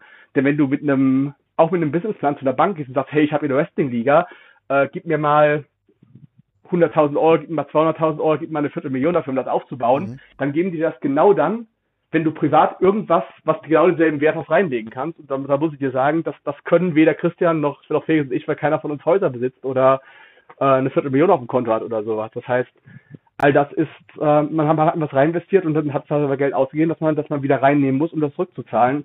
Und ich glaube, da sind wir auf, eine, auf einem wunderbaren Weg und ähm, deswegen ist wirtschaftliche Stabilität halt ganz, ganz wichtig.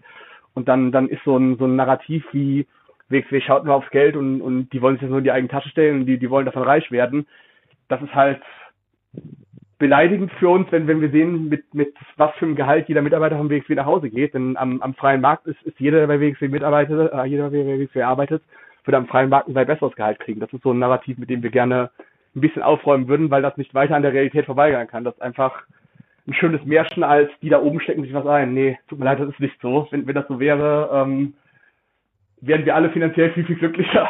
Also ich finde es tatsächlich gerade sehr interessant, weil ich muss ganz ehrlich zugeben, ich habe von diesem Narrativ, dass ihr irgendwie euch die äh, Säckel voll macht, tatsächlich noch nie was gehört. Also vielleicht bin ich da in anderen Welten unterwegs, weil ich meine, es ist doch äh, relativ klar, dass alle, äh, wo ihr jetzt darin arbeitet und euch so, wie sage ich mal, mit Herzblut in der ganzen Sache beschäftigt, wenn ihr irgendwo anders arbeiten würdet, im 9-to-5-Job, würde es wahrscheinlich wesentlich unproblematischer ablaufen und jeder hätte sein festes Gehalt irgendwo am Ende des Tages und bräuchte sich keine Sorgen machen äh, die Zeit, die man auch abends, nachts in irgendwelche Produkte reinsteckt, weil man das eigene auch verbe verbessern will, ist genau dieses Herzblut, was nicht immer bezahlt wird, sondern sich aus anderen Sachen maximal irgendwo speist, ja. Ja, kein, kein Mensch macht Independent Wrestling weder als, als Veranstalter, noch als, als Staffer, noch als Mitarbeiter, noch als Wrestler, ja. weil, weil er damit gerade Geld verdienen kann. Jo, wenn, wenn, wenn du irgendwann so weit bist, dass du, dass du deinen dicken Vertrag untersch unterschreibst und, und äh, du bist im Kader von Raw oder du, du bist, bist äh, einmal im Monat bei New Japan oder oder oder oder, dann kannst du damit, damit auch auch gutes Geld verdienen und, und kannst das Geld verdienen, was eigentlich für für die Leistung, die da reingesteckt worden ist, angemessen ist.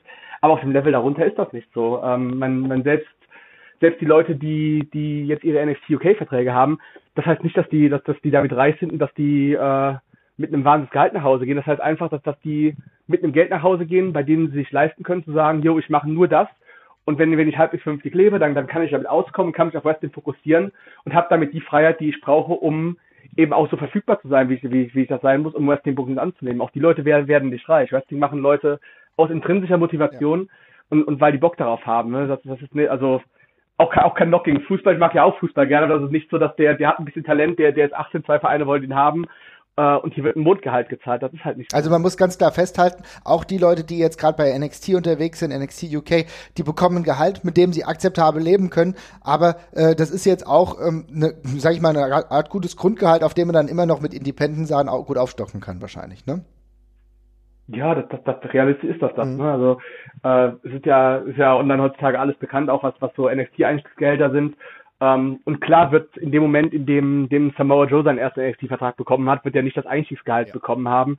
Ähm, aber ja, das, es ist nicht so, dass, dass, dass jemand, nur weil er seinen NXT UK-Vertrag jetzt geschafft hat und, und, und drei Jahre arbeiten muss und dann aufhören kann, sondern nee, das ist das ist okay, um vom Wrestling leben mhm. zu können und um, um vielleicht nicht mehr zu sagen, äh, ich muss unbedingt mit sechs Leuten in der WG wohnen oder, oder mir überlegen, welche Nächte ich im, in meinem Auto schlafe, statt im Hotel nach der Veranstaltung. Eben das, was ein absolutes Basic sein sollte, ist dann eben auch ja, gegeben. Okay. Man, man muss das ja auch immer im Kontext sehen, finde ich. Also was die Leute davor schon an Verzicht hatten und äh, auch wie lange so eine Karriere als Wrestler überhaupt geht. Also da äh, gerade aus der Betrachtungsweise, wenn man es dann mal mit einem normalen Job dagegen hält, dann ist das auf einmal alles gar nicht mehr so wahnsinnig attraktiv finanziell, glaube ich. Ähm, äh, oder nicht mehr so Nein, also, seriös, wie sich das einige vorstellen. Nein, selbst ein guter Vertrag. Man, wenn, wenn du irgendwas Gescheites gelernt hast, dann, dann arbeitest du, bis du, ich glaube, 67 ist inzwischen unser Renteneintrittsalter. Also wenn wir alt sind, arbeitest du, bis du 72 bist. Ähm, und dann kannst du den Job machen bis, bis in das Alter. Ähm, wenn du, wenn du aber einen Job machst, der, der so körperlich, dass er über den Sport geht, wie, wie Pro Wrestler und gerne auch jeder andere Leistungssportler, dann, dann bist du doch, doch in einem gewissen Alter bist du durch und kannst den Job nicht machen. Dann, dann musst du eben auch in das, in das Alter, bis du 40 bist, bis du 45 bist oder wenn du Pech hast, bis du dich vorher verletzt hast, musst du so viel Geld verdient haben, dass das eigentlich für den Rest deines Lebens läuft. Da musst du auch Geld in der Relation sehen. Äh, natürlich ist es trotzdem äh, ein absoluter Wahnsinn, was äh, Cristiano Ronaldo verdient. Ähm, aber das, das ist also, als ob ich den, den, den Amazon-Lagermitarbeiter mit, mit, mit Bezos vergleiche. Ne? Das ist was völlig anderes. Ja, gut, gut gesagt, ja. Hm? Ich hätte noch mal eine andere Struktur bzw. Personalfrage. Du hast ihn jetzt vorhin auch schon selber angesprochen. Ähm, Walter war ja Head Coach lange Zeit äh, bei euch in der Academy und äh, festangestellt bei der WXW. Äh, dem ist jetzt ja offiziell inzwischen nicht mehr so. Der hat jetzt seinen Nachfolger gefunden in äh, seinem alten Tech-Kollegen Robert Dreisker. Ähm, uns würde interessieren, wie die Entscheidungsfindung dazu war. Wer war daran beteiligt? Wie lief das ab? Äh, ist man sich da schnell einig geworden, dass, dass äh, Robert da der, der richtige Mann ist? Und was waren da die Beweggründe? Ja. Ähm, Ausgangspunkt ist, ist bei, bei sowas Walter mhm. gewesen, der gemerkt hat, dass er sich immer mehr und mehr aus dem Day-to-Day zurückgezogen hat und, und äh, Jay Skillett, Jan ist derjenige, der dann ganz, ganz viel von Walters Aufgaben übernommen hat. Trainingsplan zusammenstellen, nach der Academy schauen und so weiter, äh, während ähm, Alex und ich dann die Bürosachen von Walter übernommen haben. Ähm, und nach einer Zeit ist Walter zugekommen und sagte, hör mal, das, das, das kann doch nicht sein, dass ich der Headcoach bin und es gibt Stays, also das ein Wochenstay mich mal nicht sieht, hier oder man kann nicht leben, aber es gibt Stays, die in der Academy sind und die haben mich gar nicht bis vielleicht einmal gesehen. Das, das ist nicht mein Anspruch. Und ich und ich habe ich kenne die meisten unserer Mitglieder nicht mehr. Das geht zu weit davon weg. Ähm, und ich kann mich hier nicht mehr so einbringen, wie, wie ich das, das, das wie ich das machen sollte, um als Headcoach präsent zu sein. Ähm, hat er gesagt, wir sollten da auch einen Schritt ziehen. Und Walter hat den, den sehr sauber gezogen, ist damit auf Felix auf mich zugekommen äh, und hat selber äh, über Nachfolger Folger gesprochen und Robert Dreisker war Nummer eins auf seiner Shortlist. Mhm. Ähm, und nachdem wir darüber nachgedacht haben, war das auch Nummer eins unserer Shortlist und dann war der große Wackelpunkt, ist, ist der Robert denn bereit, einen wirklich vernünftigen, soliden Job, den er sein Leben lang machen kann und sicher hat, in seiner Gemeinde zu kündigen und, und dafür äh, vom wahrscheinlich recht hübschen Dorf in, in, in Niederösterreich äh, loszuziehen und ins spezielle Essen zu ziehen. Das ist eine sehr äh, schöne Umschreibung ich, äh, gefunden, tatsächlich, ja. Ja. Äh, das, das, das fand ich einen hohen Anspruch, vor allem auch für jemanden, der eben Wurzeln geschlagen hat, äh, der auch in einer langjährigen Beziehung ist und, und Robert sagt, jo, da, da habe ich Bock drauf und auch Roberts Freundin hat gesagt, ja, wenn, wenn du das machen willst, dann machen wir das Geil. zusammen. Mhm. Ähm, fand ich auch gewaltig cool von ihr, weil das garantiert auch ein, ein wichtiger Punkt war und ähm, seitdem haben wir dann eben zusammen geschaut, was, muss man denn machen, um, um umziehen zu können und nach Deutschland herzuziehen. Und, und die beiden haben eine Wohnung gefunden in einem etwas grüneren Stadtteil von Essen, wo man halt eben auch mal einen Park vor der Tür hat und, und wo es nicht aussieht wie bei uns vor der Academy, was ja jetzt nicht der allerschönste Stadtteil der Welt ist.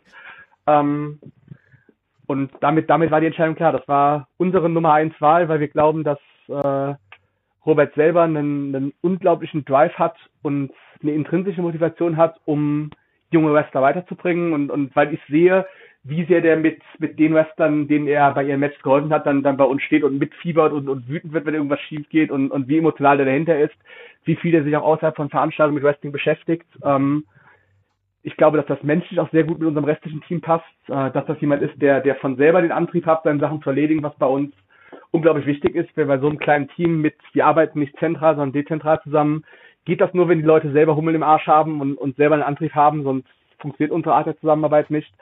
Äh, wir glauben, dass das zwischenmenschlich sehr gut zwischen uns passt und wir glauben, dass der äh, die Kompetenzen als Trainer dazu hat, wenn ich sehe, wie der mit anderen Wrestlern arbeitet. Ähm, hat ja auch selber viele Trainings gegeben, hat, hat viel bei uns geagentet, ist, ist sehr, sehr gereift meiner Meinung nach in den letzten 12, 18 Monaten, äh, in, der, in denen er mehr Verantwortung übernommen hat. Und ich freue mich drauf, wie sehr der weiter wachsen und weiter reifen wird, wenn er jetzt die noch größere Rolle hat, weil ich glaube, dass das für den ein ähnlich großer Schritt in der Entwicklung sein wird, wie das für Walter ein Schritt war, als er sich voll auf Wrestling fokussiert hat und, und äh, angefangen hat, in der Academy der Head Coach zu sein, weil du dann, dann plötzlich gemerkt hast, wie in den nächsten 12, 18 Monaten da ein Riesenschritt für, für einen Wrestler selber passiert ist. Das kann ich mir bei, bei Robert ganz genauso vorstellen. Das wird ein wahnsinnig stark wachsender Performer dadurch sein, dass er sich so viel mit Wrestling beschäftigt und so viel mit jungen Leuten arbeitet.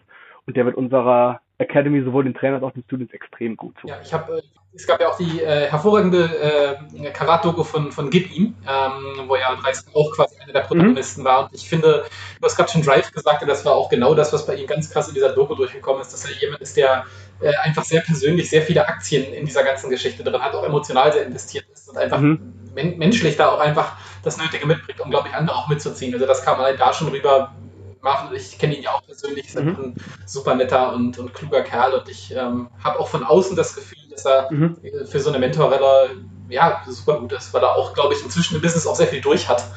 Und ähm, ja, das wird einfach wie eine logische Schritt auch ich freue mich, dass er auf jeden Fall ein grünes Plätzchen in Essen gefunden hat. Vielleicht ist es Essen Kettwig, aber wir wissen es nicht so genau. Gibt es ja nicht vielleicht ganz so viele, aber das ist doch schön. Ähm, müssen wir mal abwarten, wie das so alles äh, läuft. Aber ich freue mich wirklich, äh, weil ich glaube, auch gerade die menschliche Komponente darf man nicht vernachlässigen und da ist auf jeden Fall der Richtige gewählt worden. Ähm, aber kommen wir noch zu weiteren Veränderungen. Ihr habt jetzt ein Press Release rausgehauen. Es hat sich ein bisschen was in der Geschäftsstelle geändert. Ähm, Christian Michael Jacobi, da haben uns ja auch viele Fragen zu erreicht, ist nicht mehr dabei. Willst du es ein bisschen ausführen?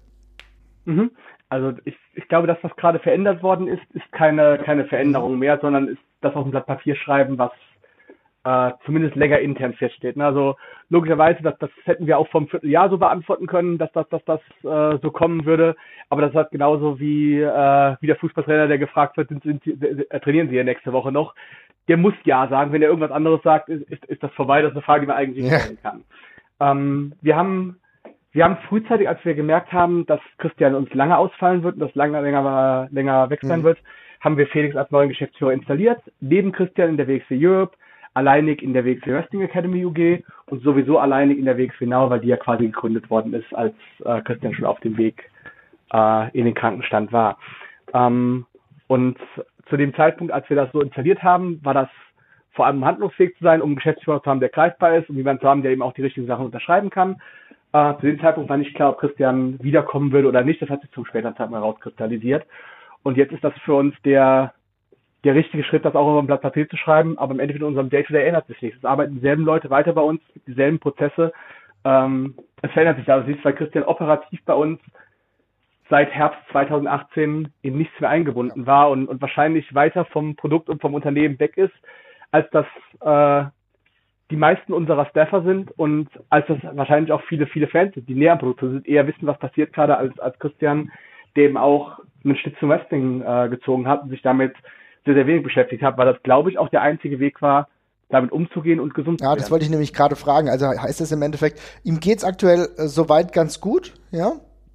Hm, ich tue mich schwer, das einzuschätzen, weil ich Christian nicht viel gesehen Aha. habe. Ich habe Christian im, im Dezember gesehen ähm, und, und war ganz positiv davon angetan, weil ich wieder einen Funkel in den Augen gesehen habe und wieder jemanden gesehen hat, der der auch nicht nur oberflächlich gelacht hat, sondern sondern sondern der auch mal der der auch mal eine, eine positive Gefühlsregung gezeigt hat und, und der wieder in die Richtung der sich zu sein. Ich weiß nicht, ob Christian schon schon wieder so weit ist, arbeiten zu gehen, schon wieder gesund ist, das ist vielleicht was anderes. Ähm, aber das ist auf jeden Fall eine, eine riesige Verbesserung zu ähm, vor einem Jahr oder vor anderthalb Jahren, als, als da wirklich ein, Mensch vor unser aller Augen zerbrochen. Ja, also ja, ich habe das ja logischerweise nur so, wie wir alle, wenn wir jetzt hier über darüber sprechen, außer ihr natürlich, ähm, das nur von außen mitbekommen, war natürlich, glaube ich, auch für alle Fans irgendwie schon, ich will nicht sagen Schock oder so, aber auf jeden Fall ein großer Einschnitt. Aber umso besser, dass er ihn wahrscheinlich gemacht hat, wenn du genau das jetzt wieder sagst, dass es ihm äh, insofern wieder besser geht, dass das Funkeln im Auge wieder da ist. Ich glaube, am Ende des Tages ist es, glaube ich, schade für Wrestling-Fans und auch für die WXW, glaube ich, war das natürlich schon ein Umstrukturierungsprozess, ja, aber wenn es für ihn dann auch gesundheitlich einfach nach vorne gegangen ist, dann muss man sagen, alles richtig gemacht, ja.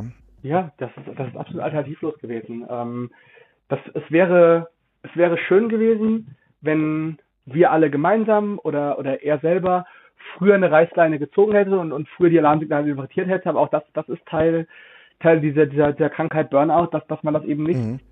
so gut kommen sieht, sondern, sondern dann, dann kommen sieht und dann realisiert, wenn es zu spät ist, weil am Anfang ist es halt, äh, jo, ich habe gerade ein bisschen wenig Antrieb, jo, ich bin gerade ein bisschen schlapp, jo, ich bin gerade ein bisschen überfordert. Das sind ja alles drei ganz normale Dinge, die, die jeder von uns beruflich ab und, ab und zu mal ist äh, und jeder von uns auch privat mal ist. Und man hat aber mal einen Monat, wo, oder äh, wo es einem generell eher schlecht als gut geht, das passiert und, und dass das eben lange an, an, anhält und ein Problem wird und ein Krankheitsbild ist, das merkt man dann, wenn, wenn das Kind schon in den Brunnen gefallen ist und, und äh, ich bin froh, dass Christian dafür sich die richtigen Schlüsse gezogen hat und, und den Weg angegangen ist, da rauszukommen, äh, anstatt aufzugeben, denn, denn aufgeben ist dann, dann der leichtere und vor allem naheliegendere ja, Weg gewesen. Ja, da kann man wirklich froh sein, dass genau dieser Schritt noch frühzeitig gezogen wurde, genau damit es nämlich nicht weiter in die falsche Richtung geht. Insofern freuen wir uns. Vielleicht, äh, du hast gesagt, er hat jetzt aktuell sehr wenig mit Wrestling zu tun.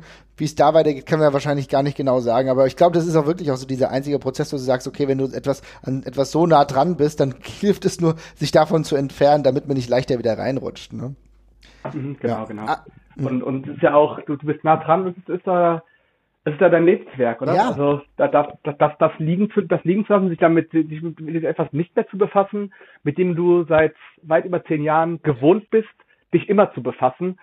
Das, das ist doch krass, weil, weil im Endeffekt ein, ein ganz großer Lebensinhalt äh, und ein ganz großer Zweck aufzustehen, den, den dann da plötzlich weg ist. Also ich weiß auch nicht, wie, wie ich damit umgehen würde, wenn, wenn ich von heute, heute auf morgen aus aus eigener Motivation oder aus anderer Motivation plötzlich nichts mehr mit WXW oder Wrestling zu tun haben müsste.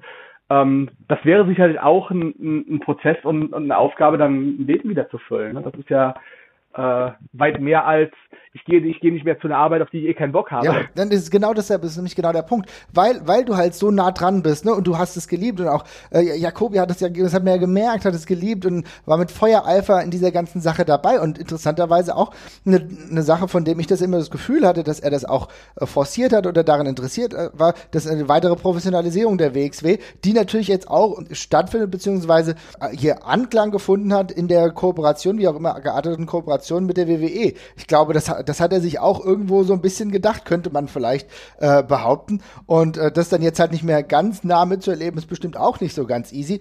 Aber äh, kommen wir genau jetzt nochmal ganz kurz dazu. Und da will ich fragen, wie ist es denn für dich, wenn du jetzt mittlerweile siehst, dass äh, Leute wie, Marcel, wie Ilja oder natürlich auch Walter, ähm, Axel, äh, wenn die dann regelmäßig in der, bei der WWE zu sehen sind und auch bei größeren Events einfach gut gefeatured werden. Ist das, was löst es in dir aus? ich freue mich für die Jungs. Äh, das sind das sind alles Leute, die die ich wirklich gerne habe, ja. äh, die ich auch zu zu meinen lieberen Menschen im im im Wrestling zähle in, in die drei Fälle, die du gerade gesagt hast. Aber ich, ich freue mich auch, weil ich mit mit all den Jungs, äh, weil ich miterlebt habe, wie die angefangen haben und wie sie um alles haben kämpfen müssen, wie sie sehen mussten, wie wie komme ich aus meinem Dorf, meiner Region raus, äh, mhm. wie, wie kriege ich erste Bookings, äh, wie gehe ich damit um, dass mir jeder vernünftige Veranstalter erstmal Nein sagt und sagt, nee, äh, sorry, äh, du bist jetzt noch keine Reisekosten wert und eine Gage erst recht nicht und Hotel müssen wir auch nicht drüber reden und, und die sich dann eben weitergekämpft haben und Stück für Stück an sich gearbeitet haben und, und, und dies gewollt haben und die in allen diesen drei Fällen eben auch, was was schön ist, keine, keine Ego-Player sind, sondern Leute sind, die, die auf ihrem Weg immer so viele Leute wie möglich mitgenommen haben. Ähm, von daher ist das, das cool, dass die drei das geschafft haben. Äh, ich weiß, für, für Axel, also für Marcel war es sowieso nie eine andere Option, was anderes zu werden als Profi-Wrestler. Von daher super cool, dass er das geschafft hat. Der hat in, in seinem Leben absolut jede private berufliche Entscheidung hinter das Ziel Pro Wrestler zu werden äh, gestellt oder Catcher zu werden oder Berufsringer zu werden. Dass er es geschafft hat, richtig, richtig cool. Ähm, und und äh, Wald hat sicherlich seine Umwege genommen dahin. Ähm, aber auch da ist halt wahnsinnig engagiert gewesen, hat dahinter gegangen, hat, hat garantiert ein, auch, auch ganz, ganz viele Opfer für Wrestling gebracht. Und bei Ilya ganz genauso. Ähm, ich weiß, wie, wie, wie oft ihm das schwer gefallen ist, dann eben doch nochmal zum Wrestling zu fahren, doch nochmal eine Show zu machen, äh, obwohl seine Frau zu Hause schwanger ist oder, oder sein Sohn, sein Sohn äh, auf ihn zu Hause wartet. Und wie oft er dann, dann direkt nach seinem Match und auf der Rückfahrt dann, dann äh, mit seiner Familie telefoniert und wie schwer ihm das fällt, nicht zu Hause zu sein äh, die hauen da alle gewaltig was dahinter und, und bekommen dafür was da Das, das ist echt cool und jeder von denen, von denen hat absolut verdient. Na, du sprichst gerade die Ilya-Sache an. Das ist ja auch etwas, was man an, in diesen Kurzdokus, die ihr mal zu Ilya gemacht habt, auch sehr gut miterlebt mhm. hat. Ne? Wo wir auch gemerkt haben, mhm. okay, dass dieser Struggle, der ist ja auch wirklich dann real, wenn es um die familiären Verhältnisse geht. Äh, der, der, Weg, der dann immer, na gut, auch ähm, äh, von Dresden hin, beziehungsweise vom Osten generell halt ähm, zur WXW dann meistens halt eher im Westen der Republik angesiedelt. Ja, das ist halt, das darf man nicht unterschätzen. Und äh, trotzdem das alles gemacht und jetzt damit belohnt worden, auch jetzt noch zuletzt, gerade auch mit einem Spot, was jetzt auch nicht so ganz verkehrt ist, dass du mal einfach mal gegen Finn Bella antreten, äh, antreten darfst. Das ist, cool, glaube ich, auch schon, das ist extrem cool. Und auch die Art und Weise, wie das dann auch ähm, passiert. Ich glaube, das ist ein bisschen das Zurückzahlen von dem, was Ilja auch eingesteckt hat in den letzten Monaten und Jahren. Also insofern, das ist auf jeden Fall Entwicklung. Äh, da gucken wir weiter. Trotzdem ist Ilja das ein oder andere Mal immer noch bei der WXW dabei. Und du hast ja eben gerade Hamburg angesprochen. Da gibt's ja auch einen ziemlich coolen Kampf. Ne? genau. Ja, haben, haben, machen wir äh, das dritte Mal Ilja Dragunov gegen David Starr. Ich glaube, die, die ersten beiden Male waren schon gewaltig cool beim, beim äh, Tag Festival. Mhm. War das, glaube ich, das Match, was alle am meisten aus dem Nichts geholt hat, weil man das Match natürlich vorher nicht kommen sehen, dass ja, das genau, passiert ja. und, und wie bescheuert das sein würde. Äh, in, in Frankfurt hat das ja eine sehr, sehr ähnliche Qualität. Also ich glaube, da können, können wir einiges erwarten. Ja. Äh, Gerade mit der mit der Unsanctioned Stipulation dabei. Ähm, das wird schon ein wirkliches Dragunov gegen David Starr Match werden. Ja, habe ich Bock drauf. Wie du hast eben Frankfurt angesprochen, das war für mich mein liebstes Match ähm, aus Frankfurt in den ganzen letzten Monaten, muss ich sagen, beziehungsweise auch von den letzten Frankfurt-Shows. Das hat mir richtig gut gefallen, deswegen ich freue mich da auf jeden Fall auf eine Fortsetzung. Ähm, jetzt wird ja, ich wollte gerade tatsächlich äh, einmal auf die äh, Frage kommen, die Tess vorhin schon befürchtet hat, äh, die, ich glaube, im Zusammenhang mit der WWE-Kooperation zwangsläufig aufkommt. Und das ist diese äh, Terminfindungssache.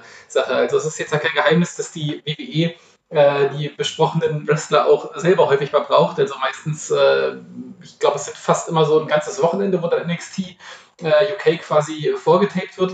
Ähm, wie beurteilst du denn momentan diese, ja, also diese, diese Zusammenarbeit aus der Perspektive? Wie leicht ist es da, Termine zu koordinieren? Äh, kriegt ihr da äh, früh genug Bescheid? Ähm, wie läuft das genau ab und könnt ihr damit Stand jetzt gerade gut arbeiten? Äh, ja, wir, wir können damit Stand jetzt arbeiten, äh, Termine koordinieren. Wir setzen unsere Termine viel früher, als WWE sie setzt. Und mhm. WWE kann sich bei, bei ihren, ihren Tape-Terminen natürlich nicht am, am Kalender von WXW in Deutschland richten, das ist klar. Wenn wir Hallen wie, wie Batsch Cup, wie Markthalle, wie Turbinenhalle bespielen wollen, dann ist das nicht möglich, dass wir äh, wie US-Promotions, die, äh, die darauf achten oder wie teilweise UK-Promotions, dass wir hingehen und Daten drei, vier Monate vorher sind. Das passiert einfach nicht. Wenn, wenn ich äh, ich habe jetzt zum ersten Mal, glaube ich, seit zwei Jahren einen Samstag in der Markthalle bekommen, weil ich zwei Jahre im Voraus angefragt habe. Wow, krass, okay. Extrem hohe Auslastung haben. Ähm, wenn ich da nicht früh genug bin, kriege ich diese Hallen nicht. Wenn ich solche Hallen spielen will, die so beliebt sind, dann muss ich dafür richtig früh sein und dann, dann ist, äh, ja, dann, dann muss ich damit leben, dass eventuell andere, andere große Sachen ähm, Head-to-Head -head sind. Das, das mhm. ist leider so. Äh, genauso, wenn ich, wenn ich für, für den Karat drei Tage Turbinenhalle haben will, äh, und dann idealerweise ein ganzes Wochen im richtigen Zeitraum haben will, dann muss ich dafür zwei Jahre vorher fragen, sonst bekomme ich das nicht.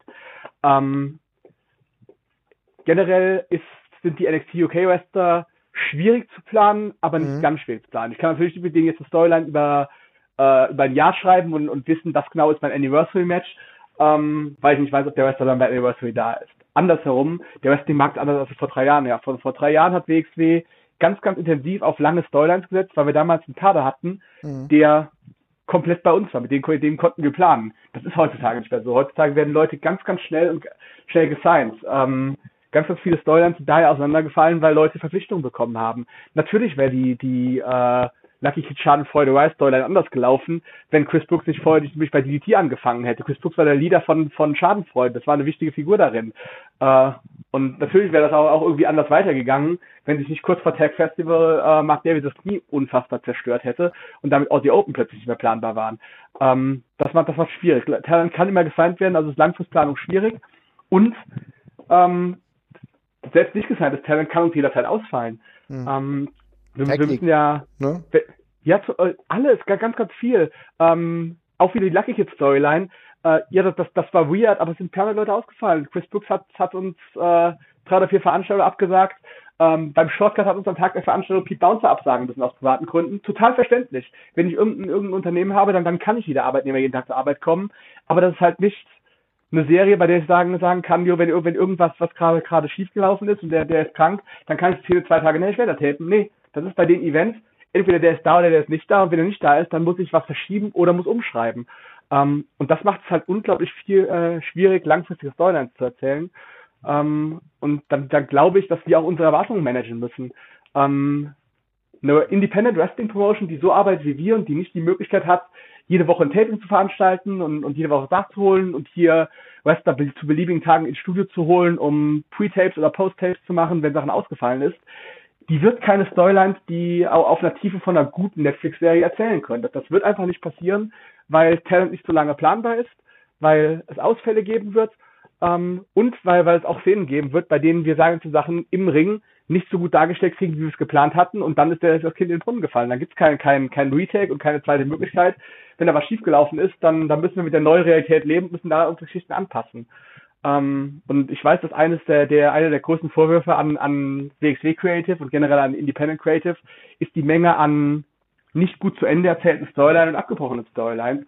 Und das ist valide, aber das ist die Sache schuld. Natürlich gibt es Sachen, die im Writing nicht gut waren. Ich glaube, die, die Rise gegen Schadenfreude-Storyline, hm. die wäre auch im Writing nicht toll gewesen, wenn wir die so erzählt hätten, wie wir das gewollt hätten. Das wäre okay. trotzdem nicht toll gewesen, aber es wäre im Writing nicht so schlimm gewesen. Aber sowas wie, ja. hm?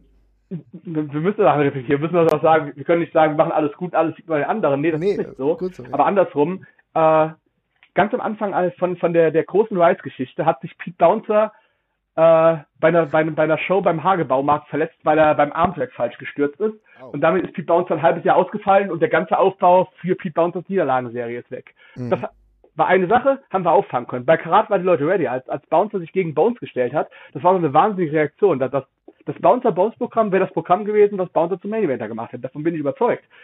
Und zwei Wochen danach müssen wir uns von Bad Bones trennen. Äh, weil er sich was leistet, über das wir nicht hinwegschauen können. Ja, ja und damit ist, damit ist die Storyline durch und davon hat sich das nie wieder vernünftig erholt. Äh, und dann gibt es noch die lange Mac-Verletzung in der Storyline und, und, und. Ähm, das ist halt, ich glaube, wir dürfen nicht den Anspruch haben zu sagen, wir schreiben so tiefe Storylines mit so viel Talent über sechs, neun, zwölf Monate hinaus, weil das nicht die Realität ist, in der wir, der wir operieren. Ähm, und eine bestimmte Fanbasis wird uns dafür auf jeden Fall kritisieren, weil die Kritik entweder ist, eure Storylines sind nicht tief genug, sind nicht smart genug. Mhm. Oder es ist, eure Storylines werden nicht zu anders, zu Ende erzählt. Und das ist halt das, das Ding, entweder du machst, machst, machst du kurze, simple Storylines, die, die kriegst du häufig zu Ende erzählt. Oder du, du machst tiefe Storylines und die fallen dir bei der ganzen Kleinigkeit auseinander. Eins von beiden wird es sein. Und dann muss ich natürlich auch sagen, für, für wen machen, für wen machen wir unser Wrestling-Produkt? Ähm, wer, wer ist in den Hallen drin? Wer reagiert? Ähm, und wenn ich die meisten unserer Veranstaltungen sehe, dann ist der überwiegende Teil, Teil der Fans nicht Leute, die jede Storyline verfolgen, die jeden Event geschaut haben, die früher vielleicht Shotgun geschaut haben, die unsere Clips auf Social Media schauen, mhm. sondern die meisten Leute, die in die Halle reinkommen, sind Leute, die entweder zum ersten Mal da sind oder die sagen, ich gehe da immer wieder hin, wenn das in meiner Stadt oder meiner Region ist und Leute mitkommen, äh, kommen, so dass ich nicht alleine da bin oder ich da Leute treffen kann. Und je nachdem bin ich dann vielleicht sogar jede Oberhausen-Show da oder im ganz krassen Fall jede Oberhausen, jede Hamburg-Show, aber vielleicht komme ich auch nur einmal im Jahr nach Gotha oder Erfurt. Auch das, auch das ist in Ordnung. Und der Fan muss genauso gut mitgenommen werden. Der, der wird aber tiefe Details von, von der Storyline, die seit, seit neun Monaten aufgebaut sind, wird der, wird der nie verstehen können, äh, weil so eine tiefe Storyline nicht in, in einem Videotrailer von zwei Minuten zusammengefasst werden kann. Auch der Fan muss mitgenommen werden, auch der Fan muss von WXW haben. Ähm, und dann müssen wir uns vielleicht nicht an den allerkleinsten gemeinsamen Nenner richten, ähm, aber wir dürfen auch nicht zu hoch angeln, äh, wie wir es in der Vergangenheit teilweise getan haben, wenn wir Geschichten erzählen, sondern müssen stringentere, kleinere Geschichten erzählen. Und wenn wir so denken, dann ist es auch kein Problem mit der Umweltbeschäftigung zu ziehen, dann ist doch kein Problem damit zu leben, dass es Wrestler gibt, die die Blockout-Dates haben, bei denen sie eben nicht verfügbar sind. Ich wollte gerade sagen, vielleicht ist es, es ist ja auch eine Frage des, des, des beteiligten Personals tatsächlich an der Stelle. Also vielleicht erzählt man die langen Storylines dann einfach auch mit anderen Wrestlern und Äh, aber das, die, du hast ja gerade die Lucky-Storyline angesprochen. Das war ja für uns echt eine spannende Geschichte, weil Marvin und ich, glaube ich, wirklich Fans oder Fans von allen Beteiligten bei dieser Storyline sind und uns halt gefragt haben, warum das halt so, so rumpelt. Wenn ich dann jetzt aber höre, dass da eben Chris Brooks dann eben auch noch vier Daten absagt, zusätzlich zu den ganzen anderen Problemen, die da ja schon im Vorfeld bei der Story waren, ja, dann wirft das natürlich ein anderes Licht auf die Sache. Ne? Dann ist es irgendwie logisch, dass es nicht so ganz glatt zu Ende geht. Ja, also auch, auch, auch da, ähm, auch da haue ich noch einen Spoiler hinterher rein. Also kein Spoiler, weil das nie mehr passieren wird. Eigentlich gab es eine dritte Partei in der Storyline. Eigentlich war das äh, Rice, Schadenfreude und äh, Skillet Caspin Andy, die ja auch ah. schon mit reingeworfen worden sind durch, durch das Match in Frankfurt damals. Genau. Auch das ist ja. nie passiert, weil, weil sich Caspin äh, den Bandscheibenvorfall zugezogen hat und damit war das dritte Dreier-Team kein Dreier-Team mehr. Das, das ganze Ding ist voll und hinten auseinandergefallen und was am Ende passiert ist, war, jo, das, das wurde irgendwie zu Ende erzählt, ähm, aber so wirklich viele Leute hat das auch nicht mehr interessiert und, und das verstehe ich, weil das, weil das das war eine zu aufwendig geschriebene Storyline, die, die sowieso Lucky nicht, nicht richtig dargestellt hat. Und dann ist die vorne hinten aufeinander gefallen. Und was du einmal auffangen kannst, das kriegst du kein viertes oder fünftes Mal mehr aufgefangen. Das war das war eine, weitere Erinnerung daran, was wir nicht buchen dürfen. Und Storylines mit neun oder zehn Western sind Sachen, die dürfen wir einfach so tief nicht buchen. Ja, das ist, das ist leider, es ist traurig, aber genau so ist es. Also es ist im Gegensatz, es ist keine Komplexitätsreduktion, sondern es ist gerade ein Mehraufwand, genau so was dann zu konstruieren. Du sprichst Lucky an, da will ich nochmal ganz kurz einhaken, denn natürlich, das hat ihm auch als Charakter so ein bisschen zugesetzt. Ich hatte mir die Reaktion bei Back to the Roots angeschaut und habe irgendwie das Gefühl gehabt, die waren relativ, also so von den Fans, die waren nicht so richtig invested. Merkt ihr das oder ist das eine Fehl Fehleinschätzung meinerseits, denn irgendwie zumindest in Oberhausen habe ich das Gefühl, äh, dass äh, man fremdelt gerade ein wenig. Und was ist euer Ansatz, das zu beheben? Hm? Äh, wir, wir, mer wir merken das, dass, mhm. dass Lucky ganz, ganz viel seiner Overness verloren hat. Ähm, das ist unser Fehler und nicht Luckys mhm. Fehler, weil wir geschrieben haben, wie wir geschrieben haben. Ähm, und logischerweise haben wir Ideen, wie wir den da rausnehmen. Aber wenn ich diesen Ansatz jetzt teile, dann, dann Nö, brauchst er nicht, nicht, weil ja. jeder weiß, was passiert. Also ja, wir, wir, wir merken das, wenn jemand Overness verliert. Ähm, und wenn der nicht die, die Reaktionen hat, die, die er haben soll. Natürlich, natürlich äh, hören wir das. Natürlich hören wir auch, dass, äh, dass im Nachgang ähm, die Käfigschlacht wahrscheinlich ein sehr sinnvollere Main Event gewesen wäre als der Barbed Wire Cage. Im, Im, Nachgang ist, ist, man, ist, ist, ist man immer schlauer und wir sehen das schon, was, was wir gut, was wir richtig machen und was wir falsch, falsch machen. Ja. Und dass wir, äh, oder dass unser Kreativteam, dass wir Fehler machen, bei denen wir zusammenstellen, das, das, das merken wir, das merken wir durchaus und, und nehmen wir mit. Ähm, nicht alles, was uns als Fehler angekreidet wird, ist unser Fehler, aber manche Fehler, die uns angekreidet werden, sind unser Fehler. So, ja. Die Wahrheit ist immer irgendwo dazwischen. Ja, gut, auf jeden Fall, aber es ist ja wichtig, dass das halt gesehen wird und dass man halt äh, auch darüber sich Gedanken macht und vielleicht versucht, zu Lösungen zu kommen. Eine Frage noch ganz kurz zu dieser äh, WWE-Sache, die, weil wir die öfter gestellt bekommen haben. Äh, würdest du die, wie auch immer geartete Kooperation mit der WWE im Endeffekt als ähm, ja, positiv überwiegend oder eher als kritisch betrachten, deiner Meinung nach? Also, ähm, ich fühle mich an der Stelle verpflichtet, das einmal, das einmal so zu sagen. Äh, der Begriff WWE-Kooperation ist immer nur von euch beiden gefallen. Ähm, angebliche WWE-Kooperation hat. Das ist mir ganz, ganz wichtig. Ja. Ähm, ich, finde es extrem, ich finde es extrem positiv, dass wir äh, in der Lage sind, ähm, WWE Contracted Talent zu nutzen. Und zwar auch über das hinaus, was andere Independent Promotions in unserer Klasse dürfen. Mhm. Ähm, natürlich ist das positiv, dass wir mit dem NXT UK Talent planen können. Äh, es ist sehr positiv, dass äh, dass wir äh, ab und an in der Lage sind, jemanden wie Walter zu bringen. Und ich fand das auch ganz, ganz positiv, dass wir in der Lage waren, äh, Alexander Wolf letztes Jahr bei Karat in Dresden-Hamburg zu bringen. Mega. Dass, äh, mhm. Jun dass Junior bei Karat zurückkommen konnte äh, und dann am Ende dieses Match mit Mac noch machen konnte, um den Bogen für beide in Weg für Hot Spicy zu schließen, war, war mega cool. Ich fand das super, super cool, dass äh, dass Music und Stone bei, äh, bei Tag Festival waren, weil das zwei Leute sind, die sich mit WXW identifizieren und, und die richtig Bock darauf hatten. Sowas ist enorm positiv und, und logischerweise sind wir dankbar dafür, dass, äh, dass sowas funktioniert.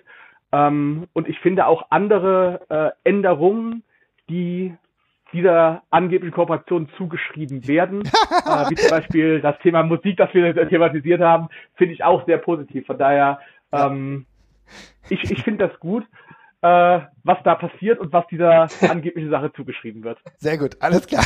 Sehr schön, sehr schön ausgedrückt. Nochmal ganz kurz so ein paar Personalfragen, äh, die du eben schon angerissen hast. Ähm, Du hast eben über Pete Bouncer gesprochen. Ich glaube, aktuell scheint er nicht so richtig im engeren WXW-Kreis involviert zu sein. Sehe ich das richtig? Ja, Oder? nicht so richtig. Äh, mhm. genau, genau dasselbe für Ivan Kiev. Ähm, ist ein gutes Beispiel für Entscheidungen, die wir treffen mussten. Ähm, es gibt mehr interessante Wrestler, als es äh, in Deutschland, als es Spots bei, bei WXW gibt. Ich finde, beides sind wirklich coole Leute, wirklich angenehme Menschen, mhm. äh, mit denen, die, die ich gerne in meinem Backstage-Bereich habe. Ähm, und zugleich sind das zwei Plätze, die wir aktuell gerne anders vergeben, weil wir glauben, wir, wir müssen uns ein bisschen verjüngen und auf Leute setzen, die eher das Ziel haben, Vollzeit in Richtung Wrestling zu gehen. Und, und äh, ich glaube zum Beispiel, dass zum jetzigen Zeitpunkt ist Ivan Kiev sicherlich ein besserer Wrestler, als es äh, Norman Harris ist. Mhm. Ähm, aber auf Norman Harris zu setzen, macht für WXW mehr Sinn, ohne jetzt zu sagen, dass das genau dieselbe die Entscheidung war. Ich kann dasselbe Argument für, für Santos machen, ich kann dasselbe Argument für Rotation machen, ich kann dasselbe Argument für äh, Hector beispielsweise machen. Ähm, ich kann ganz viele Wrestler nehmen, es ist nicht so, dass aus 1 zu 1 Slots ausgetauscht werden. Aber ich glaube, andere junge Wrestler haben eher das Ziel, Vollzeit-Wrestler zu machen und sind eher Leute, mit denen wir aktuell arbeiten. Das heißt aber nicht, dass wir nie wieder mit Pete Bouncer arbeiten, dass wir nie wieder mit Ivan Kiev arbeiten, dass wir nie wieder mit Damek arbeiten. Das sind alles feine Leute, die, die wären alle sicherlich besser als manche Leute aus dem WXW aus der derzeit werden. Aber für uns ist es wichtig, auf, auf Perspektivleute zu setzen aktuell. Ja. Okay, das ist gut, dass du es ansprichst, weil Mac wollte ich nämlich auch noch ansprechen. Also da ist diese Sachlage ähnlich. Okay. Ja. Genau, Sachlage ähnlich ist auch ein, ein, ein guter Wrestler, ein verdienter Wrestler, jemand, man hast du ja auch bei der äh, bei der bei der Gib ihm Doku gesehen, mhm. der der auch im, im Lockering vorangeht und ganz ganz viel auf Leute zugeht und die motiviert. Äh, auch ein extrem angenehmer Typ. Ähm, einfach so, so viele Plätze, wie gut Leute da sind, haben wir leider nicht. ja, so ist es. Ich meine, du kannst nur, äh, du kannst nur begrenzt Leute auch bespielen, du kannst nur Geschichten um die Person herum zu erzählen, dann muss man einfach damit leben. Aber nochmal ganz kurz, ähm, wenn wir das jetzt mal generalisieren, wir haben in der Vergangenheit öfter Pro Promotions gesehen, mit denen ihr mehr oder weniger zusammengearbeitet habt, mit äh, Progress beispielsweise. Ist das noch etwas, was irgendwie forciert wird oder sehen wir das wahrscheinlich in der nächsten Zeit erstmal nicht?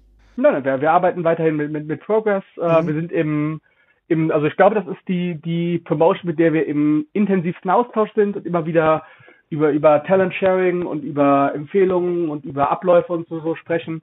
Äh, aktuell glaube ich nicht, dass Progress Interesse hat, in Deutschland zu veranstalten, weil die eben einen wirklich vollen Terminkalender haben, also nicht im Sinne von Progress macht unfassbar viel, sondern äh, John und Glenn machen dahinter eben auch super viel, weil die alle NXT UK Sachen noch machen und äh, ja. noch x-mal im Jahr dazu in Amerika sind. Das heißt, die sind natürlich auch busy, weil Jim hat sich ja inzwischen ganz rausgezogen und äh, hat, hat dann hat, hat sich ersetzen lassen, weil das nicht mehr da einen Hut bekommen hat, auch absolut nachvollziehbar für jemanden mit Familie. Ähm, und wir veranstalten aktuell nicht in UK, weil wir mit viel Vorlauf arbeiten, weil wir nicht wissen, äh, wie die Voraussetzungen sind, wenn wir in UK veranstalten wollen. Ich weiß nicht, wie, wie es in, in zehn Monaten alleine mit äh, Mehrwertsteuerabzug zwischen ja, genau. UK und, und Deutschland auszieht. Ja. Gibt es dann Reverse Charge oder gibt es das nicht?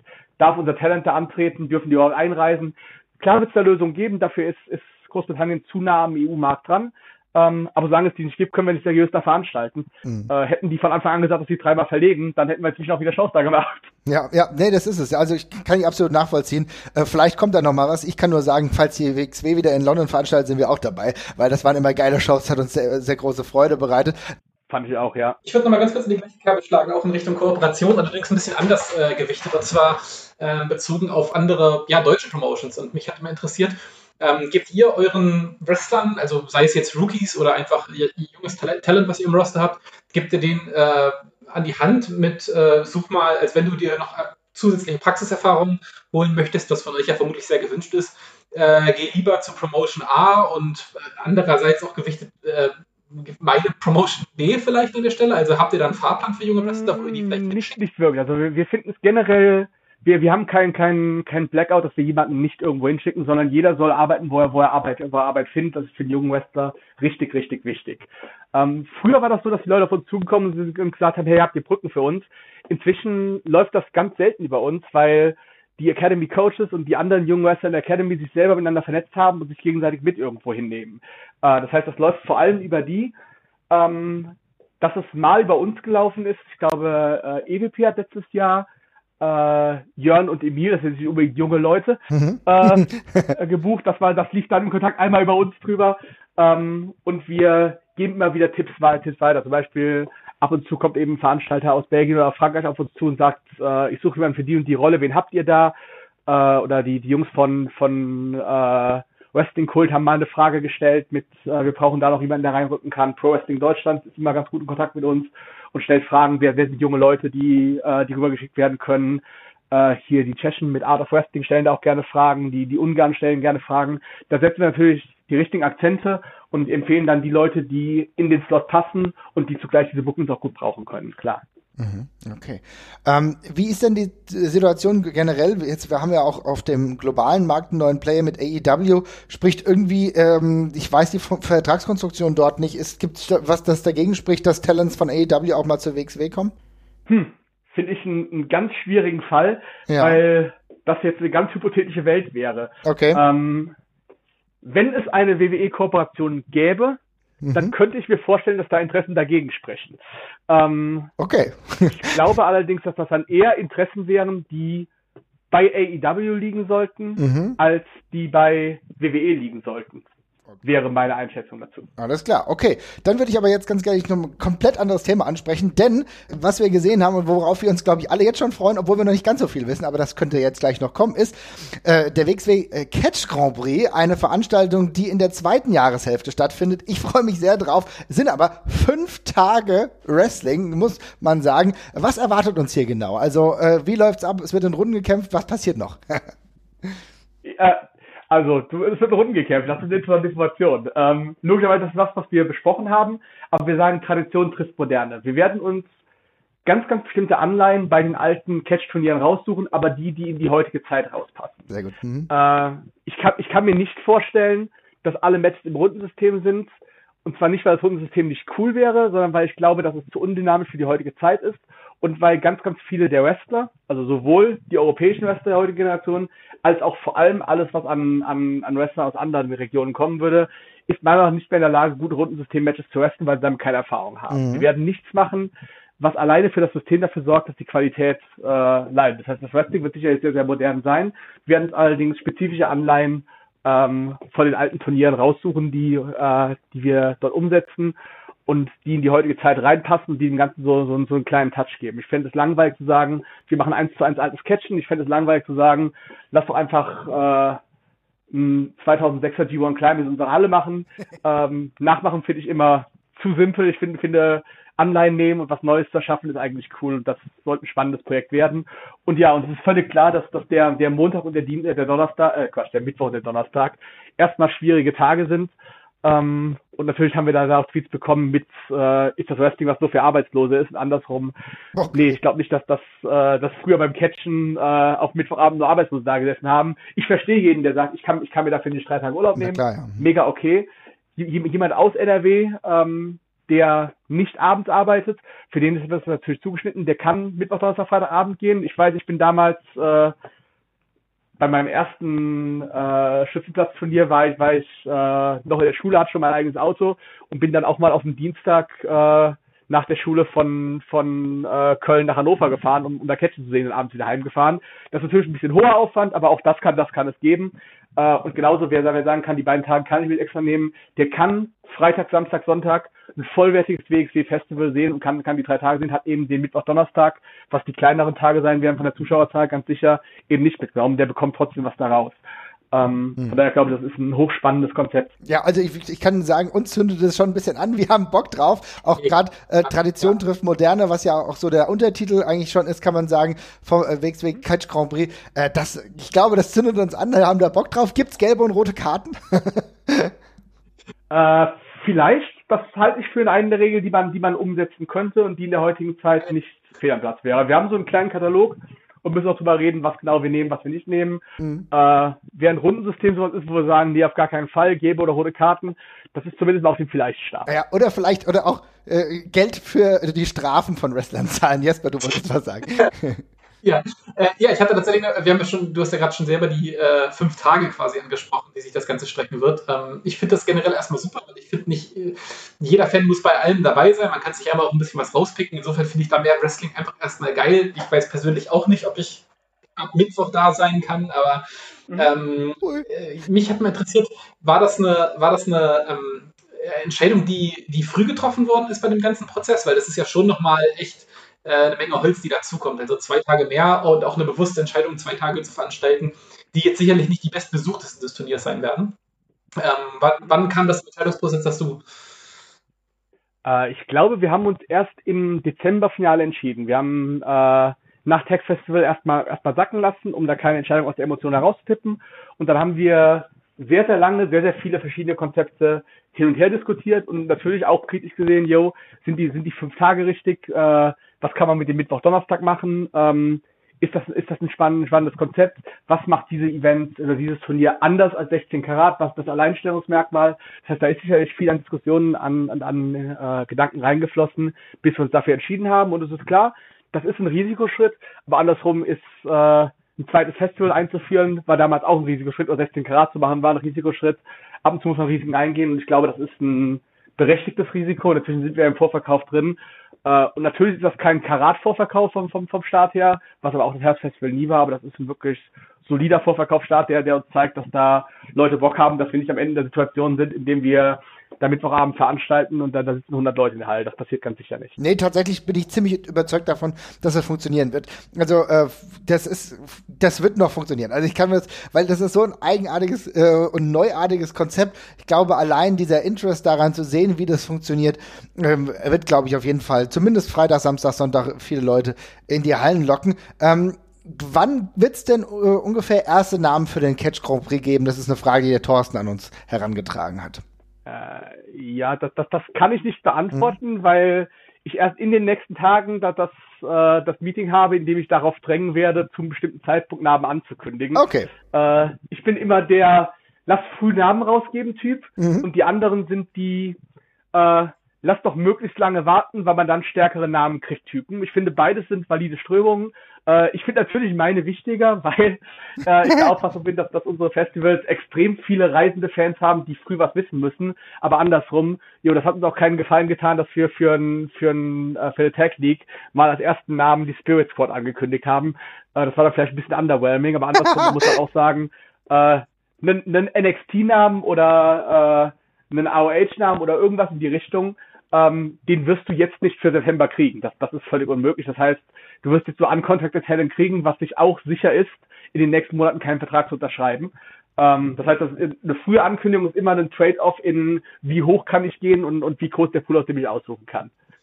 Okay, ja, das, Gut. Ähm, ich habe damals äh, die Tech League auch angesprochen, tatsächlich, die äh, der Catch Grand Prix ersetzen wird jetzt äh, erstmalig. Ähm, ich glaube, als Fans kann man, äh, haben sich alle schon ihren Teil gedacht, warum das vielleicht passiert ist, weil das letzte, äh, die letzte Tech League ja nicht unbedingt unter dem, oder das Tech Festival nicht unter dem allerbesten Stern stand, was die Absagen anging.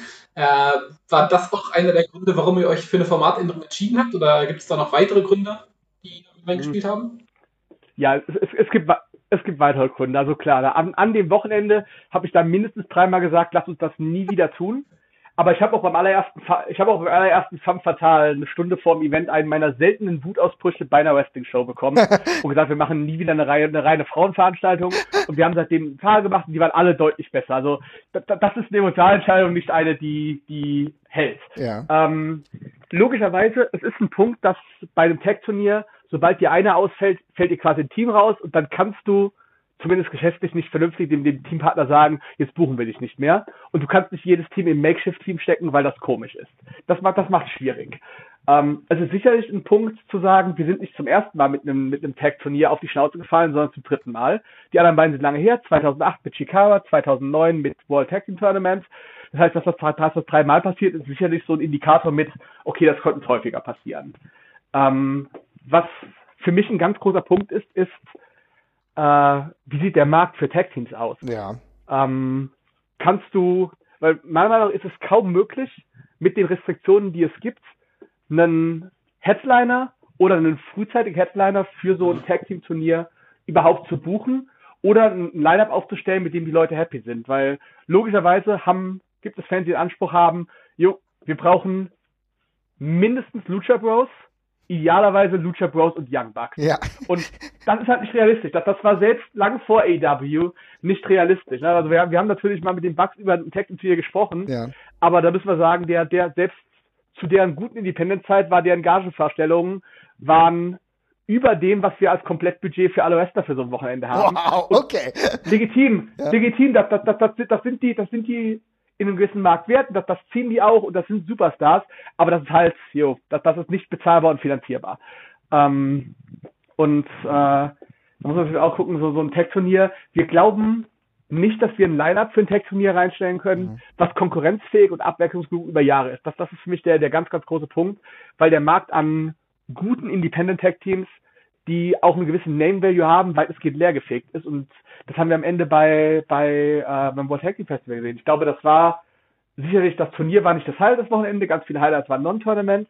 Äh, das ist sehr auseinandergefallen. Ähm, aber das war im Endeffekt kein, kein schwacher Kader, Nö. aber das war ein Kader mit ganz wenig Name Value. Ja. Und im Gegensatz zu, zu Karat, wo wir sagen, hey, wir wollen kein großes gezeigtes Talent, mhm. äh, aber wir haben trotzdem eine ganze Menge Single Wrestler, die eine Name Value haben und gehen nur auf die Qualität. Beim Tag Festival haben wir es uns nicht aussuchen können. können. Da haben wir gesagt, wir müssen nur in diese Richtung gehen und wir müssen damit arbeiten, was wir, was wir kriegen können. Und logischerweise war Violent is Forever mhm bis eine Woche vorm Turnier nicht mehr auf unserer Shortlist drauf. Ähm, das war einfach das, das was, was noch möglich war. Und das macht es schwierig, wenn wir sehen, wenn wir im Endeffekt schon von Anfang an sagen, jo, wir können noch ein Tech-Festival machen, aber wahrscheinlich wird das Line-Up für viele Fans eine Enttäuschung sein. Dann ist das vielleicht nicht der Start, um da ranzugehen, sondern ist eines der großen Argumente. Nichtsdestotrotz, es gibt auch gute Argumente für ein, für ein Tech-Festival, weil Tag Team Wrestling ist cool, Tag Team Wrestling hat eine große Nachfrage, Tag Team Wrestling ist per se anders als ein Singles-Tournament. Dafür gibt's richtig coole Argumente und wir haben viele gute Tag Team-Fans drin. Am Ende war auch das eine, eine ganz intensive und lange Diskussion zu sagen, ja, wir machen nicht Tag Team Festival, wir machen was anderes und das ist das andere, was wir machen. Über beides haben wir viel diskutiert, da gab es verschiedene Meinungen mhm. und auch das all das ist legitim. Das ist der Konsens, auf den wir uns in Amerika geeinigt haben, in der Hoffnung, dass unsere Mehrheit zusammen klug ist. Ja, und man muss, man muss ja trotzdem sagen, das heißt ja nicht, dass das die Tag League nie wiedergeben wird, oder? Nein, natürlich nicht. Ja. Das, heißt, das heißt weder, dass es nie wieder Tag League gibt, noch heißt, dass es nie wieder ein Tag Team Tournament genau. gibt. Hm. Ähm, noch heißt der, der, der Catch Grand Prix, dass es den jetzt jedes Jahr geben wird. Das sind alles, alles Möglichkeiten, wo wir schauen mussten, wo sich hin entwickelt. Ähm, für mich ist das auch nicht in Stein gemeißelt, dass, dass jedes Herbstfestival exakt dasselbe Turnier, äh, Turnier gibt. Mhm. Wir hatten ja schon einen Stapel Herbstturniere mit äh, World Triangle League und mit früher den äh, CZW-Wochenenden und, und dann äh, World Tag Team Tournament, World Tag Team League, World Tag Team Festival. Wir hatten ja durchaus verschiedene Konzepte. Ich finde es auch gar nicht schlimm, dass es im Herbst da eben ein bisschen mehr Abwechslung gibt, während es äh, im, im Frühjahr gibt 16 Grad. Das ist das Ding. Und das wird so lange geben, wie, wie, wie Leute Bock darauf haben, das zu sehen, weil das äh, etabliert und das das große Ding ist. Das andere ist nicht als als B-Karat oder als Pendant dazu gemeint, sondern das ist was völlig anderes. Und das soll es auch sein. Ja, sollte eine andere Farbe halt auch haben, ne? Das wäre auch meine nächste Frage gewesen, weil ihr hattet, glaube ich, vor zwei oder drei Jahren beim Media Center mal relativ äh, offen kommuniziert, dass ihr sehr darüber nachdenkt, ob ihr im Herbst immer das selber machen wollt. Ähm, jetzt haben wir den ersten Wechsel, aber ich finde das auch tatsächlich äh, einfach schön zu wissen, dass im Herbst halt, also September, Oktober rum, halt irgendeine Art von großer Wochenendveranstaltung von der WXW ist. Und die Details, die können sich ja auch ändern. Das ist ja in ja. Ordnung. Ja. So. Und na, mit Mittwoch, Donnerstag äh, sind die kleineren Tage. Deswegen sind wir Mittwoch, Donnerstag auf die Vollbestimmung gegangen. Großer Vorteil. Damit habe ich auch als Fan, der nicht den ersten fünf Minuten bei einem Vorverkauf gibt, habe ich die reale Chance, ich kann beim WXW Festival nicht mehr sitzen. Mhm. Ich kann beim WXW Festival in Reihe 1 sitzen. Reihe 1 Oberhausen ist ja sonst unmöglich. Reihe 1 Oberhausen sind 16 Tickets, das sind 16 Jahreskarten. Ähm, die kriege ich nicht. Die gehen, solange keiner von den Jahreskarteninhabern sagt, ich will das nicht mehr, gehen die nicht mal in den normalen Vorverkauf rein. Das heißt, dass ich Reihe 1 mhm. Oberhausen nochmal sitzen kann in nächster Zeit, beim Festival ist ausgeschlossen. Genauso, wir machen ja bei, bei Broken Rules äh, und bei dem Tag danach machen wir bei diesem Double Feature auch eine, eine reine Sitzplatzveranstaltung, um eben mal den Leuten entgegenzukommen, die sagen, hey, wir würden gerne nach Oberhausen kommen, ähm, wir können nicht so lange stehen, wir wollen nicht so lange stehen. Ähm, dann kriegen wir auch eine Veranstaltung. Aber wir gehen jetzt nicht darauf, dass wir sagen, das ist unsere Testballons, danach gehen wir alles auf Sitzplatz. Auch den, den Zahn können wir ziehen. Das ist nicht das Ziel. Ähm, das ist einfach die Veranstaltung, für die es sich gut anbietet, weil wir für Broken Woods die T1 haben. Da kriegen wir Sitzplatzbestimmung rein und der T2 wäre für ein normales WXW-Event vom das Kontingent viel zu niedrig. Äh, für den Mittwoch, Donnerstag reicht das aus. Da können wir dann Veranstaltungen machen, können sagen, äh, hier machen wir Wrestling, was bewusst auf eine Veranstaltung vor 300, 350 Fans ausgerichtet ist. Viel mehr wird da realistisch dann auch noch nicht reinpassen. Mhm. Ähm, und ich habe zumindest die Hoffnung, dass wir das weitestgehend voll kriegen.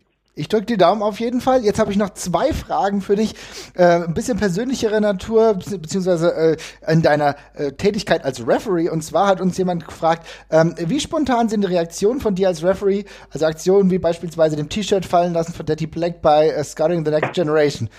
Ja, alles äh, ganz spontan. Wenn, wenn das nicht was, was Matchentscheidendes ist, ist das immer spontan äh, aus dem Nichts. Mhm. Also das ist, äh, ich finde, ich finde, ähm, ich verstehe, dass, dass es Leute gibt, die die gerne so agieren, dass sie viel planen und sich über vieles Gedanken machen. So bin ich, wenn ich reden muss. Darüber mache ich mir unglaublich viele Gedanken und kriege das dann nie so auf, auf den Zettel, wie ich da, da, das, das äh, hinkriegen möchte. Ich glaube, sinnvoller wäre das, wenn ich das, das so machen würde, wie ich das ähm, auch beim, beim Referee mache. Ich, ich glaube, ich bin deutlich besser, wenn ich Sachen improvisiere. Dafür habe ich die Erfahrung. Sehr gut. Ja, das erheitert uns auch immer. Also wir sind ja ein Fan der ganzen auch Innenringarbeit. Finde es auch immer sehr lustig. Ich muss sagen, ich beobachte dich manchmal äh, sehr bei Matches. Das finde ich immer sehr cool, weil ich mag die Reaktion, wie du, also wie du äh, Dinge verkaufst mit deinem Gesicht und so weiter und so fort. Das finde ich total klasse. Wenn ich manchmal, ich bin jetzt auch nicht der Größte, ich bin 1,78 oder so. Manchmal steht dann irgendwie ein Berg vor mir und dann äh, kann ich, sehe ich dich aber, weil du so groß bist und sehe ich, ah, okay, diese Aktion war gerade. also das hilft auch manchmal. Ja. Cool. Und eine Frage noch: Gibt es, äh, gibst du als ähm, Referee, gibst du noch Seminare, Referee-Seminare? Es gab den einen oder anderen, der wirklich Interesse hatte, vielleicht dem Ganzen mal teilzunehmen, oder machst du das nicht? Ich habe das lange nicht mehr gemacht, mhm. äh, weil wir inzwischen eine gut angespielte WXW Referee Crew haben. Ich habe das nochmal hinter verschlossenen Türen gemacht, als wir angefangen haben, mit ein paar neuen Refs zu arbeiten, um die ranzunehmen. Ähm, ich will das nicht ausschließen.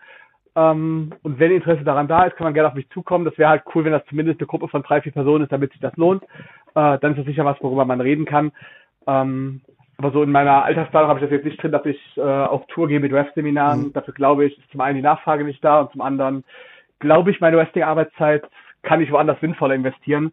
Ähm, das heißt natürlich nicht, dass wenn ich bei einer Veranstaltung mal bin, die nicht WXW ist und jemand auf mich zukommt, ich da keine Fragen beantworte, so wäre das nicht. Mhm. Ähm, aber dass man das instrumentalisiert, das wäre, glaube ich, eher meine Herangehensweise, wenn ich vor allem Ringrichter wäre. Ähm, inzwischen bin ich bereit zu akzeptieren, dass ich äh, nachrangig Ringrichter bin, besonders die anderen Aufgaben vorwiegend sind. ja, also bei der Fülle an Aufgaben, die euch da anheimfallen, ist es ganz klar. Super. Lieber Tess, ich, wir haben fast zwei Stunden rum. Ich bedanke mich für dieses Gespräch. Jesper, schön, dass du auch dabei warst. Tess, ich wünsche dir ganz, ganz viel Erfolg für die nächste Zeit und äh, ich hoffe, wir hören uns bald wieder, mein Lieber. Ne? Ja, vielen, vielen Dank für die Einladung. Ich hoffe, ihr hattet Spaß. Auf jeden Fall. Liebe Leute, schreibt in die Kommentare, schreibt uns bei Twitter rein, schreibt uns, was weiß ich, ihr könnt auch äh, ein Vögelchen, keine Ahnung, meine Fenster sind manchmal offen, es wird wieder wärmer, insofern bin ich da ganz relaxed. Äh, Brieftauben auch okay, solange die mir nirgendwo hinscheißen. Schreibt uns irgendwas und dann antworten wir sehr gerne darauf. Gibt uns Feedback, wir freuen uns drauf und ansonsten hören wir uns ganz bald wieder. Macht's gut, liebe Leute. ciao. ciao. ciao.